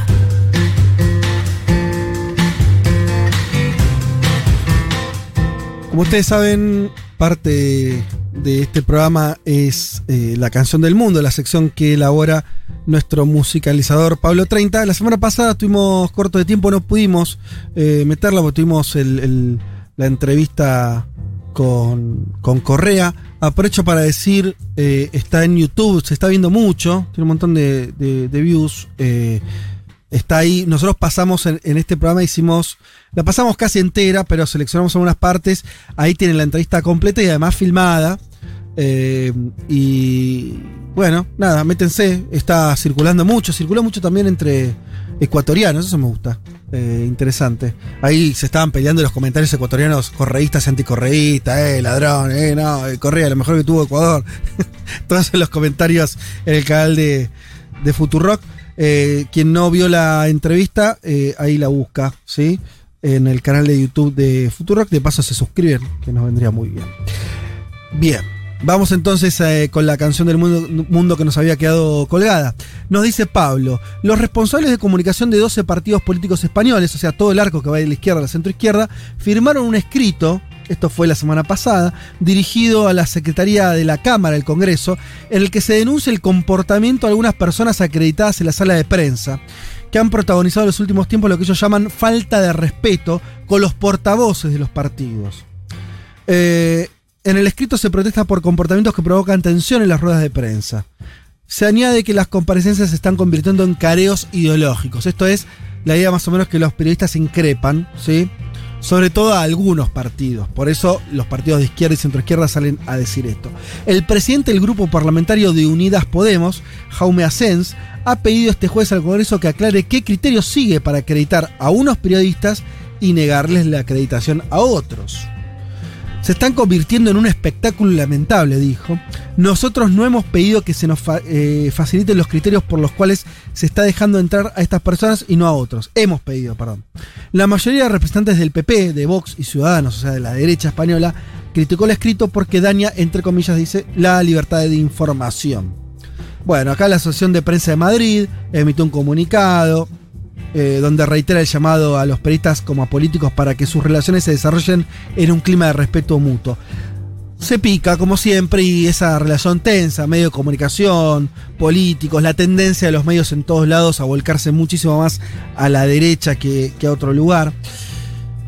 Uh, Pablo dice, bueno, hay que hacer una mesa con todos juntos. Dice, como el Tiny Desk que hizo. Tangana. No sé si lo vieron. ¿Vos lo viste, Dieguito? Sí, en esta radio se vio mucho. Cada vez que paso por una compu están viendo, el Tiny Desk este de Zetangana. Hablemos de esta artista que desde hace un par de años ha tenido un ascenso meteórico, dice Pablo, en la música universal. Recordemos que se empezó a nombrar mundialmente cuando compuso junto a Rosalía, su expareja por otro lado, la canción Malamente, que rodó en el año 2018 por todos los continentes. Antón Álvarez, así se llama en realidad, en realidad Zetangana, nació en Madrid en 1990 uno que ha nacido en otras décadas ve ese número. qué Duro. Es sí, es tremendo. Es, tremendo. es duro, es duro. Vos estás por ahí, Leti, igual. ¿O no? No, que voy a estar por ahí. Yo soy de los 80. Pero entrado en los 80. Segunda década, segundo. Bueno, es 85. Lustro. Ahí, ahí, ahí en, la mitad de los 80. Bien. Eh, el, el, martes cumplo años, chicos. Oh, por eso esa voz de no me hables del tema, está bien. Eh, Antón Álvarez nació en Madrid en 1990, es filósofo. Sí, sí, sí. Es filósofo, se tan gana. Se graduó en la Universidad Complutense de Madrid. Su primer contacto con el rap fue a través del disco eh, Third Communication de Beastie Boys y la película Fear of a Black Hat. ¿sí? Su primer tema del 2021 es la canción Comerte entera, la hemos escuchado, si la hemos escuchado. Eh, una bossa nova acompañada por el reconocido guitarrista brasileño Toquinho. El video musical del sencillo se encuentra dirigido por la productora Little Spain y cuenta con Bárbara Leni como protagonista principal. El 26 de febrero del mismo año lanzó oficialmente El Madrileño, todo un éxito de ventas que llegaría a superar las 5 millones de reproducciones en Spotify en solo 24 horas. El álbum contaría además con la participación de Jorge Drexler, perdón, Andrés Calamaro y el guitarrista y vocalista Eladis Ochoa, antiguo integrante de la agrupación cubana Buena Vista Social Club.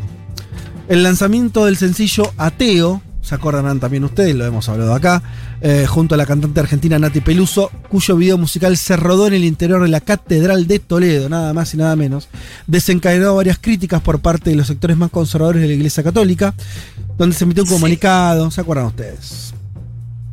Eh, incluso el deán de la Catedral primada de Toledo, Juan Miguel Ferrer, dijo que su decisión de autorizar la grabación, claro, porque alguien puso el gancho para que filme el video. Está bien, salió. Eh, claro. Salió ahí el Deán a poner el pecho y dijo. Me imagino esa situación igual, ¿no? Che, nos prestan la catedral para filmar un videíto y después cuando vieron el video se querían matar. Y claro, es algo que lo hayan dejado ver, pero, pero no corre. Si sos un sacerdote, ver eso ahí. Está al límite. Está al límite. Eh, Sí, esto sí, esto en. Kabul no pasa, Fer. En Kabul. El video presenta la historia de una conversión mediante el amor humano justificó. Me encanta. Me encanta cómo lo justificó el, el, eh, Juan Miguel Ferrer, el deán de la Catedral de Toledo. Pocos días después, el deán presentó su dimisión. No sabía toda esta historia. Muy el lindo. único. A mí me sorprende que no sabía todavía que existía el cargo de Deán. Deán Funes, una Claro. calle cerca de mi casa, el único que conocía. Claro, exacto. Eh, vamos a escuchar el primer tema que lanzó este año, extraído del disco El Madrileño, Comerte Entera. Ahí va.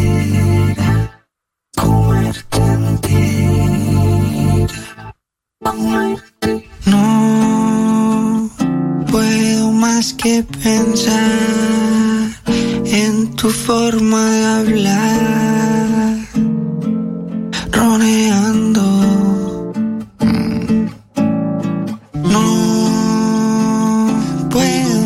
Que pensar en tu culo al pasar, rebotando. Y en tu forma de atarte el pelo con una cola para atrás. Quiero agarrarte, no aguanto más sin comerte entera.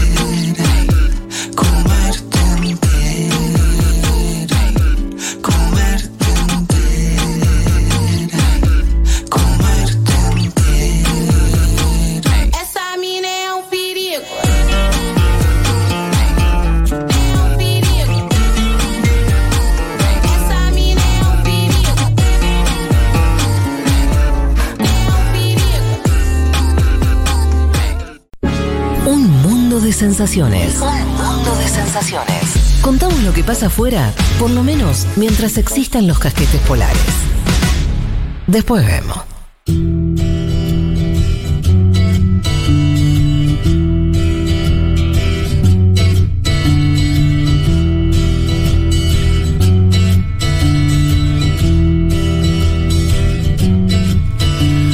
Aquí estamos, dos y media pasaditas de la tarde. Le queda, le queda media hora todavía a este programa. Recordamos hoy con la presencia estelar de Fernando Duclos, periodistán en los estudios de Futurock, y Coletti Martínez desde Chile. El resto, cuando digo el resto me refiero a los Juanes, han. eh, bueno, están con, con licencias en algunos casos, en, en ambos casos de distinto tipo. eh, pero estamos haciendo un enorme programa, mucha gente escuchando, escribiéndonos. Eh, repito, al 1140 660000. Eh, síganos mandando mensajitos, eh, como siempre, de, de dónde nos están escuchando. Ya hay mucha gente almorzando, seguramente. Te cuento, Fer, hay una tradición acá que nos manda la foto de lo que están cocinando. En parrillas o eh, gente haciendo eh, pastas de domingo. Y después ya empiezan las fotos de la gente así más este, pipona. ¿eh? Eh, en, la, en la post. Y también tenemos esas fotos de gente en distintos lugares del mundo. Así que nada, eh, nos mandan y nosotros los saludamos. Vamos a la columna de Leti, que volvemos a la coyuntura, volvemos a lo que está ocurriendo en Chile, elecciones en una semana de definición total de- del futuro chileno. Y Leti, que habías hecho el perfil de Gabriel Boric y ahora nos tocaba el perfil eh, de José Antonio Cast. Así es. Fede, me cambié de lugar para tener más silencio. Si me escuchan mal, me avisan y me vuelvo a cambiar. Sí, Te escuchamos perfecto. Genial. Eh, sí, así es. Hoy nos toca el perfil de José Antonio Cast, que es el candidato del Partido Republicano, muchas veces eh, mencionado, como lo decía antes Juan, sobre todo por la prensa internacional, como conocido como el candidato de extrema derecha, el candidato de ultraderecha. Él nació en Santiago, pero vivió gran parte en la ciudad del Paine, que es una ciudad como unos 60 kilómetros de Santiago. Es el hermano menor de 10 hermanos. En la casa eh, se hablaba alemán, ya vamos a hablar de, de su padre, o al menos esto fue lo que contó, que en su casa se habla alemán, así que habla alemán y español. Y les contaba que eh, un poco trágica su infancia, o, o al menos la situación de algunos de sus hermanos, porque de los 10, yo les decía que José Antonio Cas es el menor, tres van a morir a una edad muy, muy temprana. Una de ellas es una hermana que murió a los dos años y medio, el día de Navidad. Eh, José Antonio todavía no había nacido, pero bueno, es algo que por supuesto golpeó muy fuerte a la familia. Otra hermana que muere a los 18 años en un accidente de tránsito. Y el tercer hermano que muere en 1983, que es el hermano más grande, Miguel Cast, que es también el, hermano más conocido porque, bueno, él nació en Alemania directamente, eh, se crió finalmente acá en Chile y es, eh, les decía, muere a los 35 años de cáncer, pero eh, fue conocido como parte de esos los Chicago Boys, estos economistas que estuvieron en Estados Unidos y que después tuvieron muchísima relevancia en lo que fue la dictadura de Pinochet. De hecho, Miguel Cast fue ministro de Pinochet. Este es el hermano, bueno, el hermano mayor. Y después, eh, lo todo, lo que estás eh, diciendo es que el grado de separación entre la dictadura de Pinochet y el candidato a presidente que puede ganar el domingo que viene es cero. La, ligadura de El grado de separación, no al revés. ah, sí. El hermano ministro, digo, eh, total. Es total el vínculo. Total, de hecho, bueno, hay uno de los oyentes lo decía y yo les contaba que él vivía en el Paine. Están acusados de, em, ya en dictadura, la desaparición de al menos 70 personas en esta localidad que les contaba del Paine, que la particularidad se daba era que si bien lo hacían con apoyos de las fuerzas de seguridad, tenían mucha participación los civiles. Mm. Y en ese contexto está marcado justamente por, digamos, por la desaparición de estas decenas de personas, la familia de Cas, puntualmente este hermano Miguel Cas, que bueno, que además fue ministro directamente, de hecho después eh, les, voy a mencionar porque además tiene un contacto muy estrecho con quien fue senador asesinado, eh, Jaime Guzmán, que es considerado el mentor de la constitución que están buscando cambiar ahora, o sea, que tiene una ligazón, como vos lo decías, total. Después, bueno, algunas particulares, digo, estas muertes trágicas. Eh, eh, esta semana, o la semana anterior, participó también del programa este que lo mencionábamos antes con Don Francisco, eh, que es un presentador acá chileno muy conocido, y le preguntan cuál es el primer recuerdo de cuando era chico. Boric había contado de su abuela cocinando, no sé, ¿no? Uno cuenta como algún recuerdo alegre. Lo primero que cuenta es que se acuerda que cuando tenía 4 o 5 años quedó encerrado en la habitación de su padre y que le pasaban comida por las, por las rejas de la ventana. Bueno, una situación así muy extraña que hasta el mismo presentador le dice, pero ese es su primer recuerdo. Bueno, ese es el primer recuerdo que tiene de haber quedado encerrado, que además también ahí da como la duda si quedó encerrado, si lo, si lo dejaron encerrado en penitencia, ¿no? Y ahí ya pasamos de esta figura de, del padre y, y toda la polémica con respecto a su padre que eh, llegó de Alemania, lo que se había dicho, esto ya se conocía, que sí había sido, o que sí había estado, digamos, había eh, sido reclutado, lo que, lo que planteó siempre José Antonio es que había sido reclutado a los 18 años de forma obligatoria. Lo que se terminó de confirmar, y sobre todo por medios internacionales, es que un documento que estaba dando vuelta en las redes sociales confirmaban que se había unido al partido nazi directamente y que eso ya no es obligatorio. Pero bueno, como lo contaba eh, Juan, pareciera que no, no despertó tanto acá mediáticamente. Para mí es porque ya estaba un poco instalada esta idea eh, de que el padre había sido parte del nazismo, bueno, algo que eh, José Antonio sigue negando. Pero de hecho, al momento de eh, las, no sé, las escrituras que ves acá en la calle y una constante, es tratarlo directamente como, como un nazi. bueno, después lo que tiene que ver ya con su estudio y su, su matrimonio, se recibe de abogado en 1990 y en 1991 se casa con Pia Adriasola, que es la mujer con la que está hasta el momento, su compañera actual, con la cual tienen nueve hijos que formaron parte muy importante de la campaña. Nueve hijos tiene nueve hijos. De hecho, les contaba que fue este, a este programa de Don Francisco. Eh, Boric, por ejemplo, llevó asesores, legisladores que fueron parte como una pequeña tribuna. Bueno, Cass invitó a sus ocho hijos. Una de las hijas está estudiando en el exterior, así que no está en este momento en Chile. Y, en y, a, su esposa, que tocaba la guitarra y cantaban canciones que de pronto parecíamos lo más cercano a estar en una misa, me daba esa sensación.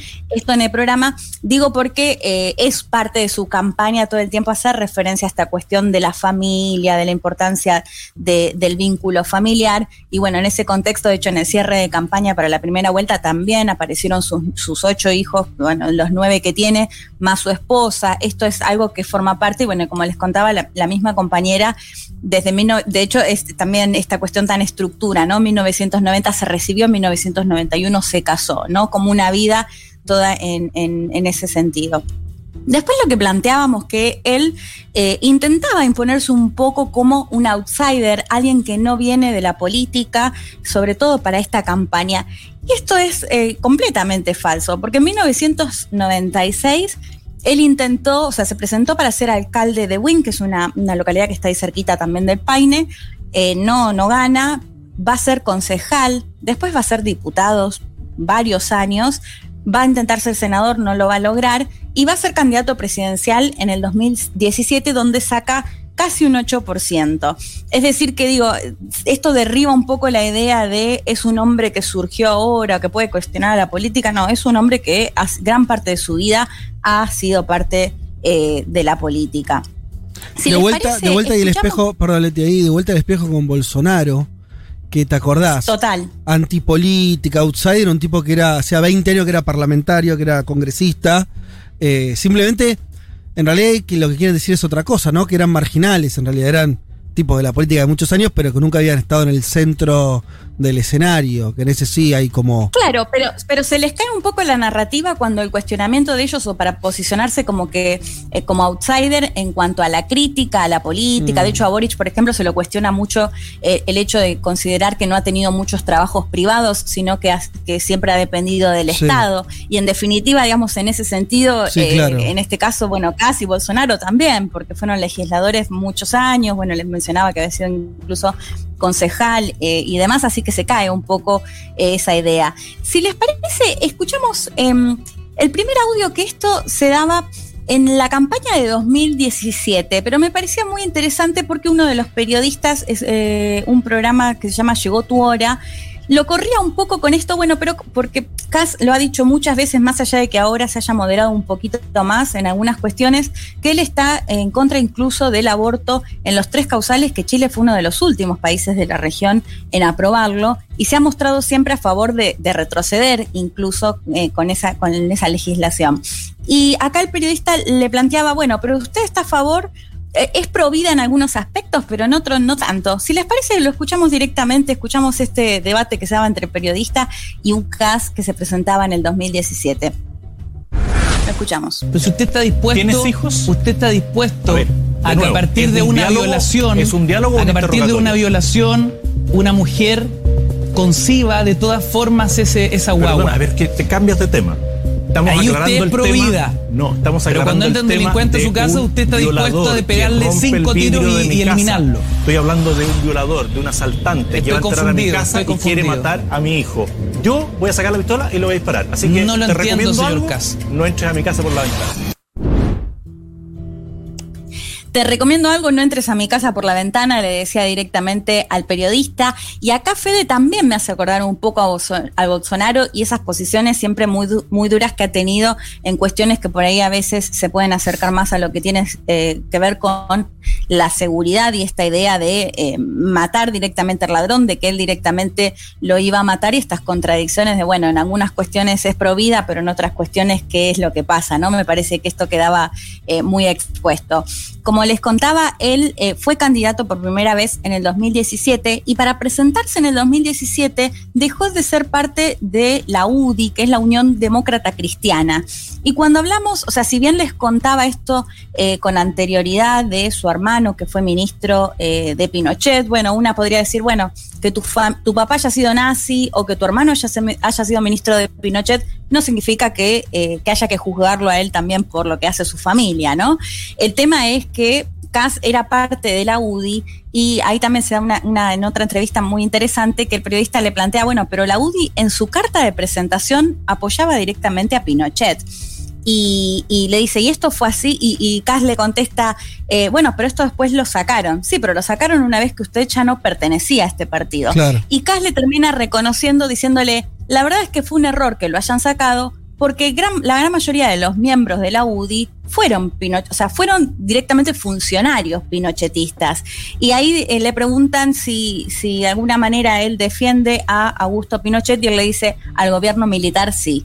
Eh, pero bueno, esto lo ha dicho en muchas ocasiones eh, y bueno, y ya ser parte de un partido que claramente, un partido que hay que decir que hoy es la coalición de, que gobierna, ¿no? Es parte de la coalición de Sebastián Piñera y que por supuesto se volcó a apoyarlo eh, a Cas. Pero bueno, parte de esto, eh, una parte que explica su apoyo a la dictadura. Otro tiene que ver con un personaje que es muy importante para entender, se los mencionaba antes, el senador Jaime Guzmán, que fue asesinado en los 90.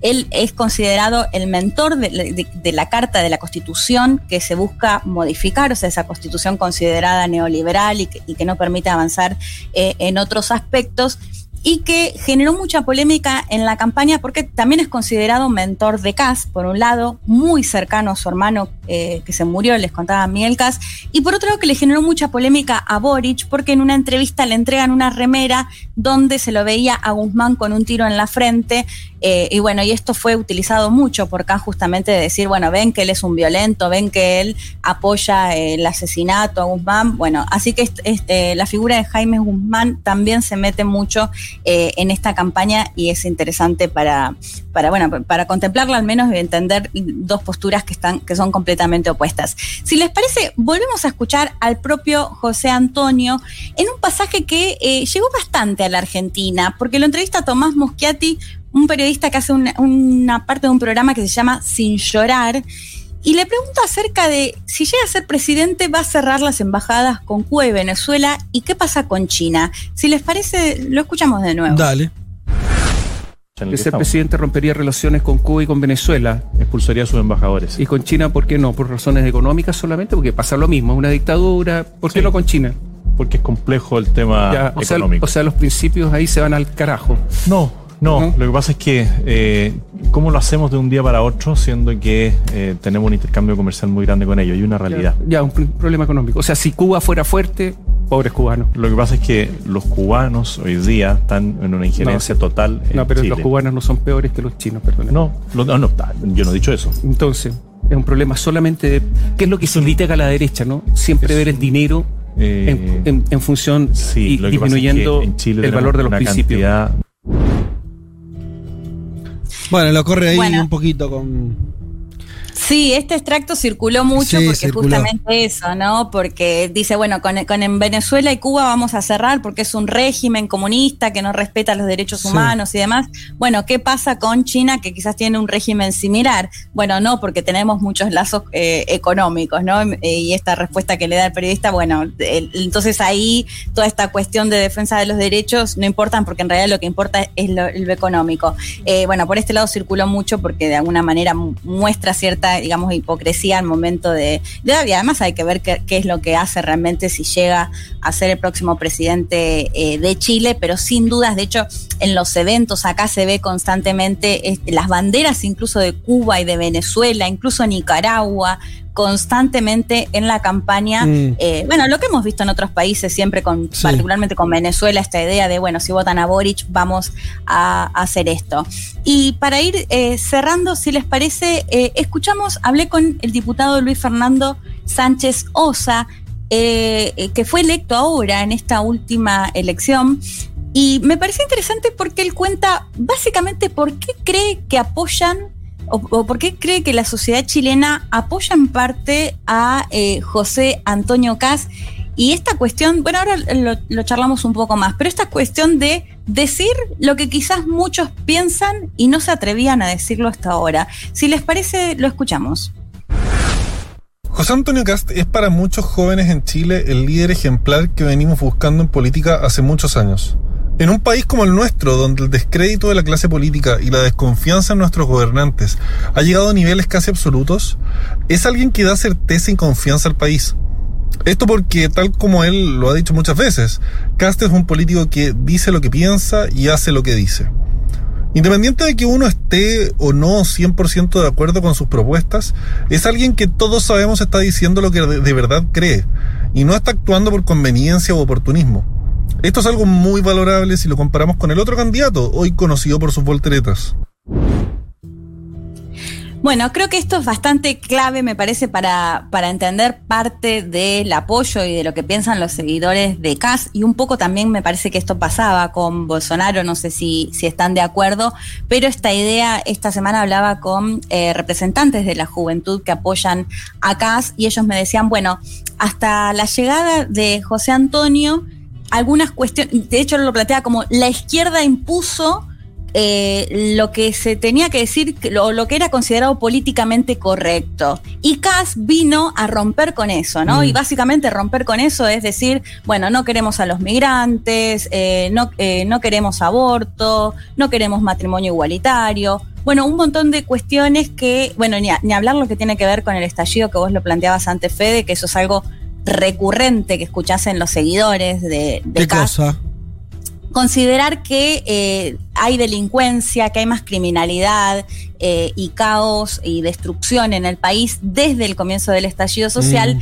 y que todo esto se dio en un gobierno de derecha que no pudo hacer mucho, que digamos, no pudo modificar mucho y que entonces en ese contexto es que CAS surge con esta propuesta de, más mano dura, de orden, de seguridad, en el sur con los mapuches también, eh, bueno, en el norte con los migrantes y se, digamos, se torna como la figura que creen que realmente puede modificar esta situación repito, en un momento que se da todo este contexto en un gobierno actual de derecha, en un gobierno como el de Sebastián eh, Piñera. Así que bueno, me parece que eso explicaba bastante porque, eh, bueno, gran parte de los sectores que quizás siempre pensaron de esta forma, pero que no lo habían puesto en palabras eh, dirigentes de derecha anteriores y que viene José Antonio Cas con un discurso que quizás en lo económico no, no modifique demasiado, pero sí en materia social se atreve a decir estas cosas. De hecho, fue interesante porque yo les planteaba que si en algunos aspectos se puede ver que, que moderó su discurso en los últimos días con cuestiones, por ejemplo, como la, cuestión migratoria y la, idea de construir una zanja en el norte para evitar que lleguen los migrantes, que le ha, le ha, costado incluso eh, acá hay un senador que se llama Felipe Cas, que es el sobrino de José Antonio, hijo de Miguel Cas, hijo del ministro pinochetista, que tuvo una pelea, o sea que si bien dijo que lo va a apoyar, tuvieron una pelea por considerar que no podía construir una zanja o tener esa postura sobre migrantes cuando los propios padres, eh, madre y padre de José Antonio, eran inmigrantes, o sea, habían sido inmigrantes. Bueno, pero eran alemanes nazis, no vas a comparar un nazi. Claro. Un tipo respetable, honorable, que, quiere el, desarrollo del país, emprendedor, con un venezolano, un, peruano. Claro. No, vas a comparar, son cosas distintas. Y además Fede es interesante porque se lo está diciendo su sobrino, que es de mm. Evópolis, o sea, tampoco es que es de, de, Boric, digamos, ¿no? Es un candidato, o sea, es un senador de derecha mm. que le dice, bueno, no puedes tener esa postura cuando tus propios padres eh, fueron migrantes y, plantear la idea de una zanja. Igual Evópolis iba a votar por Cast. Sí, sí, sí, por eso. Después dijo que lo va a apoyar, pero esto le generó. Le genera un ruidito.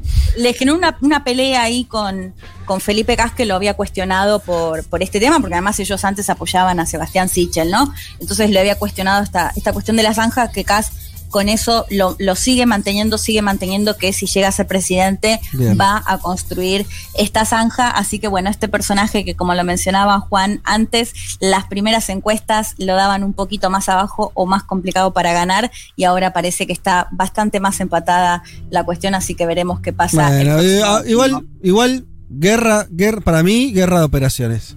Eh, yo, yo insisto bueno, la semana que viene igual vamos a, vamos a tener que seguir apostando resultados. Eh, pero mm, este, a mí me parece que vos, vos sacás un poco el, eh, la, la, la, cuestión ahí. Yo insisto con algo, seguramente me voy a equivocar, pero lo venía diciendo, que es que vos ves los números de la primera vuelta, yo no entiendo de qué manera Casa hace una mayoría eh, contundente ahí de, de, más de 50 puntos. Pero bueno, este. Pero me parece que se juega tanto Chile también. Esa es mi sensación. Por ahí vos ahí estando lo puedes ratificar o no. Es tanto lo que se juega, es tanto lo que se juega en términos históricos, los miedos eh, que puede representar un candidato de esta manera, eh, un retorno a, un retorno, no es que sea volver al pinochetismo, pero un retorno de los pinochetistas ya es un montón, ¿no? Porque esto que decíamos, grado de separación cero con la dictadura. Sí. Son, vuelven los mismos, vuelven los mismos que gobernaron Chile hasta el año 90. La dictadura en Chile no terminó en el 83, terminó en el 90. Entonces, es un proceso más cercano. Se juega, me parece, tanto y, con, con, con una cuestión que, que atraviesa de, forma tan epidérmica, ¿no? De esto de la piel. Me parece que ahí se juega mucho. Y también del lado de la ley. Estoy leyendo una. Eh, Rojo Edwards, eh, que es eh, también alguien muy vinculado al sistema político y demás. Es el que más está saliendo a hablar en estos días. Dijo Gabriel Boric es mucho más comunista que Cristina Kirchner. Son una manga de dementes, de tipos muy ultras, de tipos muy ultras con mucho poder, que están jugando fuerte porque me parece esto de lo que discutíamos antes con Juan, ¿no? Que hay una cosa, y vos lo, señalabas, Leti, quieren clausurar lo que fue. Chile vio los últimos años algo que no, le había pasado nunca a Chile, que es gente movilizada, el sistema que parecía romperse, nuevas irrupciones políticas, la descomposición del bipartidismo, una nueva constitución, toda una serie de cuestiones que a estos tipos, como este Edwards, les da un terror. Sí, totalmente. Injustificado, ¿eh? Porque lo, esto, digámoslo, Boric no es la, la ultraizquierda, no es que van a nacionalizar nada, es, va a ser un gobierno a lo sumo un poquito más corrido a la izquierda de lo que fue la Pero concertación. Además, Fede, eh, o sea, lo corren por este tema de el, que está el Partido Comunista, que está Daniel Jadue, pero el Partido Comunista, Comunista también ha apoyado antes a la ex concertación y no se hizo ninguna revolución, ni mucho menos. Es decir, eh, que. Eh, nosotros, Leti, nosotros entrevistamos a Jadue en este programa habló de su gran reforma comunista que hizo, hizo tres este, farmacias estatales en su comuna. O sea, ahí termina, ¿eh? O sea, estamos hablando de un reformismo tibio. Sí. Estamos hablando de un reformismo tibio. Entonces, eh, eh, a lo que voy es, obvio que es una exageración, a lo que voy es, más allá de lo que uno piense eso, para la élite es el mundo dado vuelta. No, no totalmente. Totalmente, yo te digo, lo que hablaba era, y yo le, pero les decía, pero honestamente, ¿crees que Boric va a hacer una revolución? Sí, al menos eso es lo que te contestan, digo, no sé qué es lo que pensarán realmente después. No, deben pensar eso. gente que, ya está sacando la plata de acá, o sea, digo, un montón de cuestiones de. Y sumarte una cosa, en la discusión del debate el viernes con Boric y Kass y la, y la discusión de estos últimos días, tuvo que ver con un programa eh, muy polémico que según CAS esto es constitucional, que pueden detener a las personas eh, en otros lugares que no sean necesariamente las cárceles e incluso interceptar las comunicaciones. O sea, estamos hablando, de hecho, Boric diciéndole, o sea, volviendo a las prácticas más antidemocráticas y de la dictadura, ¿no? Eh, en esos términos estamos hablando cuando vos, bueno, mencionabas lo de la ligazón por la historia, pero también tiene que ver con los planteos que está haciendo si llega a ser presidente de Chile. Leti, cerramos el programa. Bueno, espectacular. Saludos. Seguí ahí laburando en, este, desde Santiago, recolectando información. Domingo que viene va a ser un día muy especial. Último programa de Un Mundo de Sensaciones con eh, lo que tengamos para decir de las elecciones en Chile. Es el mismo día que se esté haciendo el balotaje, así que bueno. Ahí vamos a estar cubriendo el, el día de la elección. Totalmente. Gracias. Algo huele a podrido en Dinamarca. Bueno en todo el primer mundo. Federico Vázquez, Juan Manuel Carr, Leticia Martínez y Juan Elman. Un mundo de sensaciones.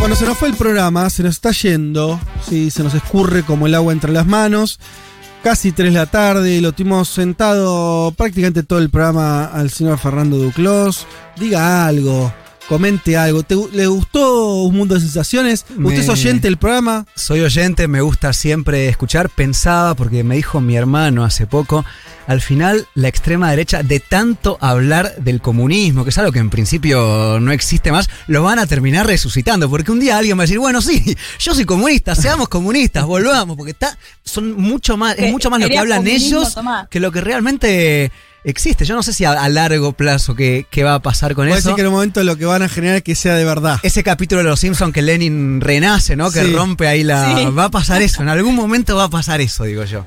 Sí, sí, sí, claro. De tanto invocarlo, finalmente esa figura se elevará. El, fantasma volverá a recorrer el mundo. ¿Querían miedo? Ahí tienen. Eh, qué momento. Igual viste que no pasa porque, eh, qué sé yo, ahí lo tenés a Bolsonaro. Cuanto mucho ganará Lula, pero no es que, viste, bueno, no sé, es complicado. Y además me parece que a la extrema derecha mm. le cuesta mucho menos decir lo que realmente piensa. Hoy eh, Cast puede decir, soy pinochetista, y no causa absolutamente nada. Y de repente viene Pedro Castillo y dice, quiero hacer la revolución agraria, y se arma un escándalo total y absoluto. Cuando todo el mundo sabe que al final no la puede hacer. Cuando no la va a poder hacer, claro. Eh, en fin, es el mundo que tenemos, qué sé yo. Eh, acá intentamos eh, por lo menos contar algunas cosas para, para que ustedes tengan algunos elementos más y, también, eh, bueno, para informarse que siempre hay un disfruto aunque sea en eso, ¿no? Así como, así como el libro de periodistar, uno viaja con ese libro, nosotros intentamos que ustedes, oyentes queridos, viajen con nosotros cada domingo. 3 de la tarde, en este programa especial que hemos tenido, eh, los despedimos, les decimos que eh, nada, nos reencontramos el domingo que viene. Pero si les parece, hagamos el cierre como se debe. ¡Se fue!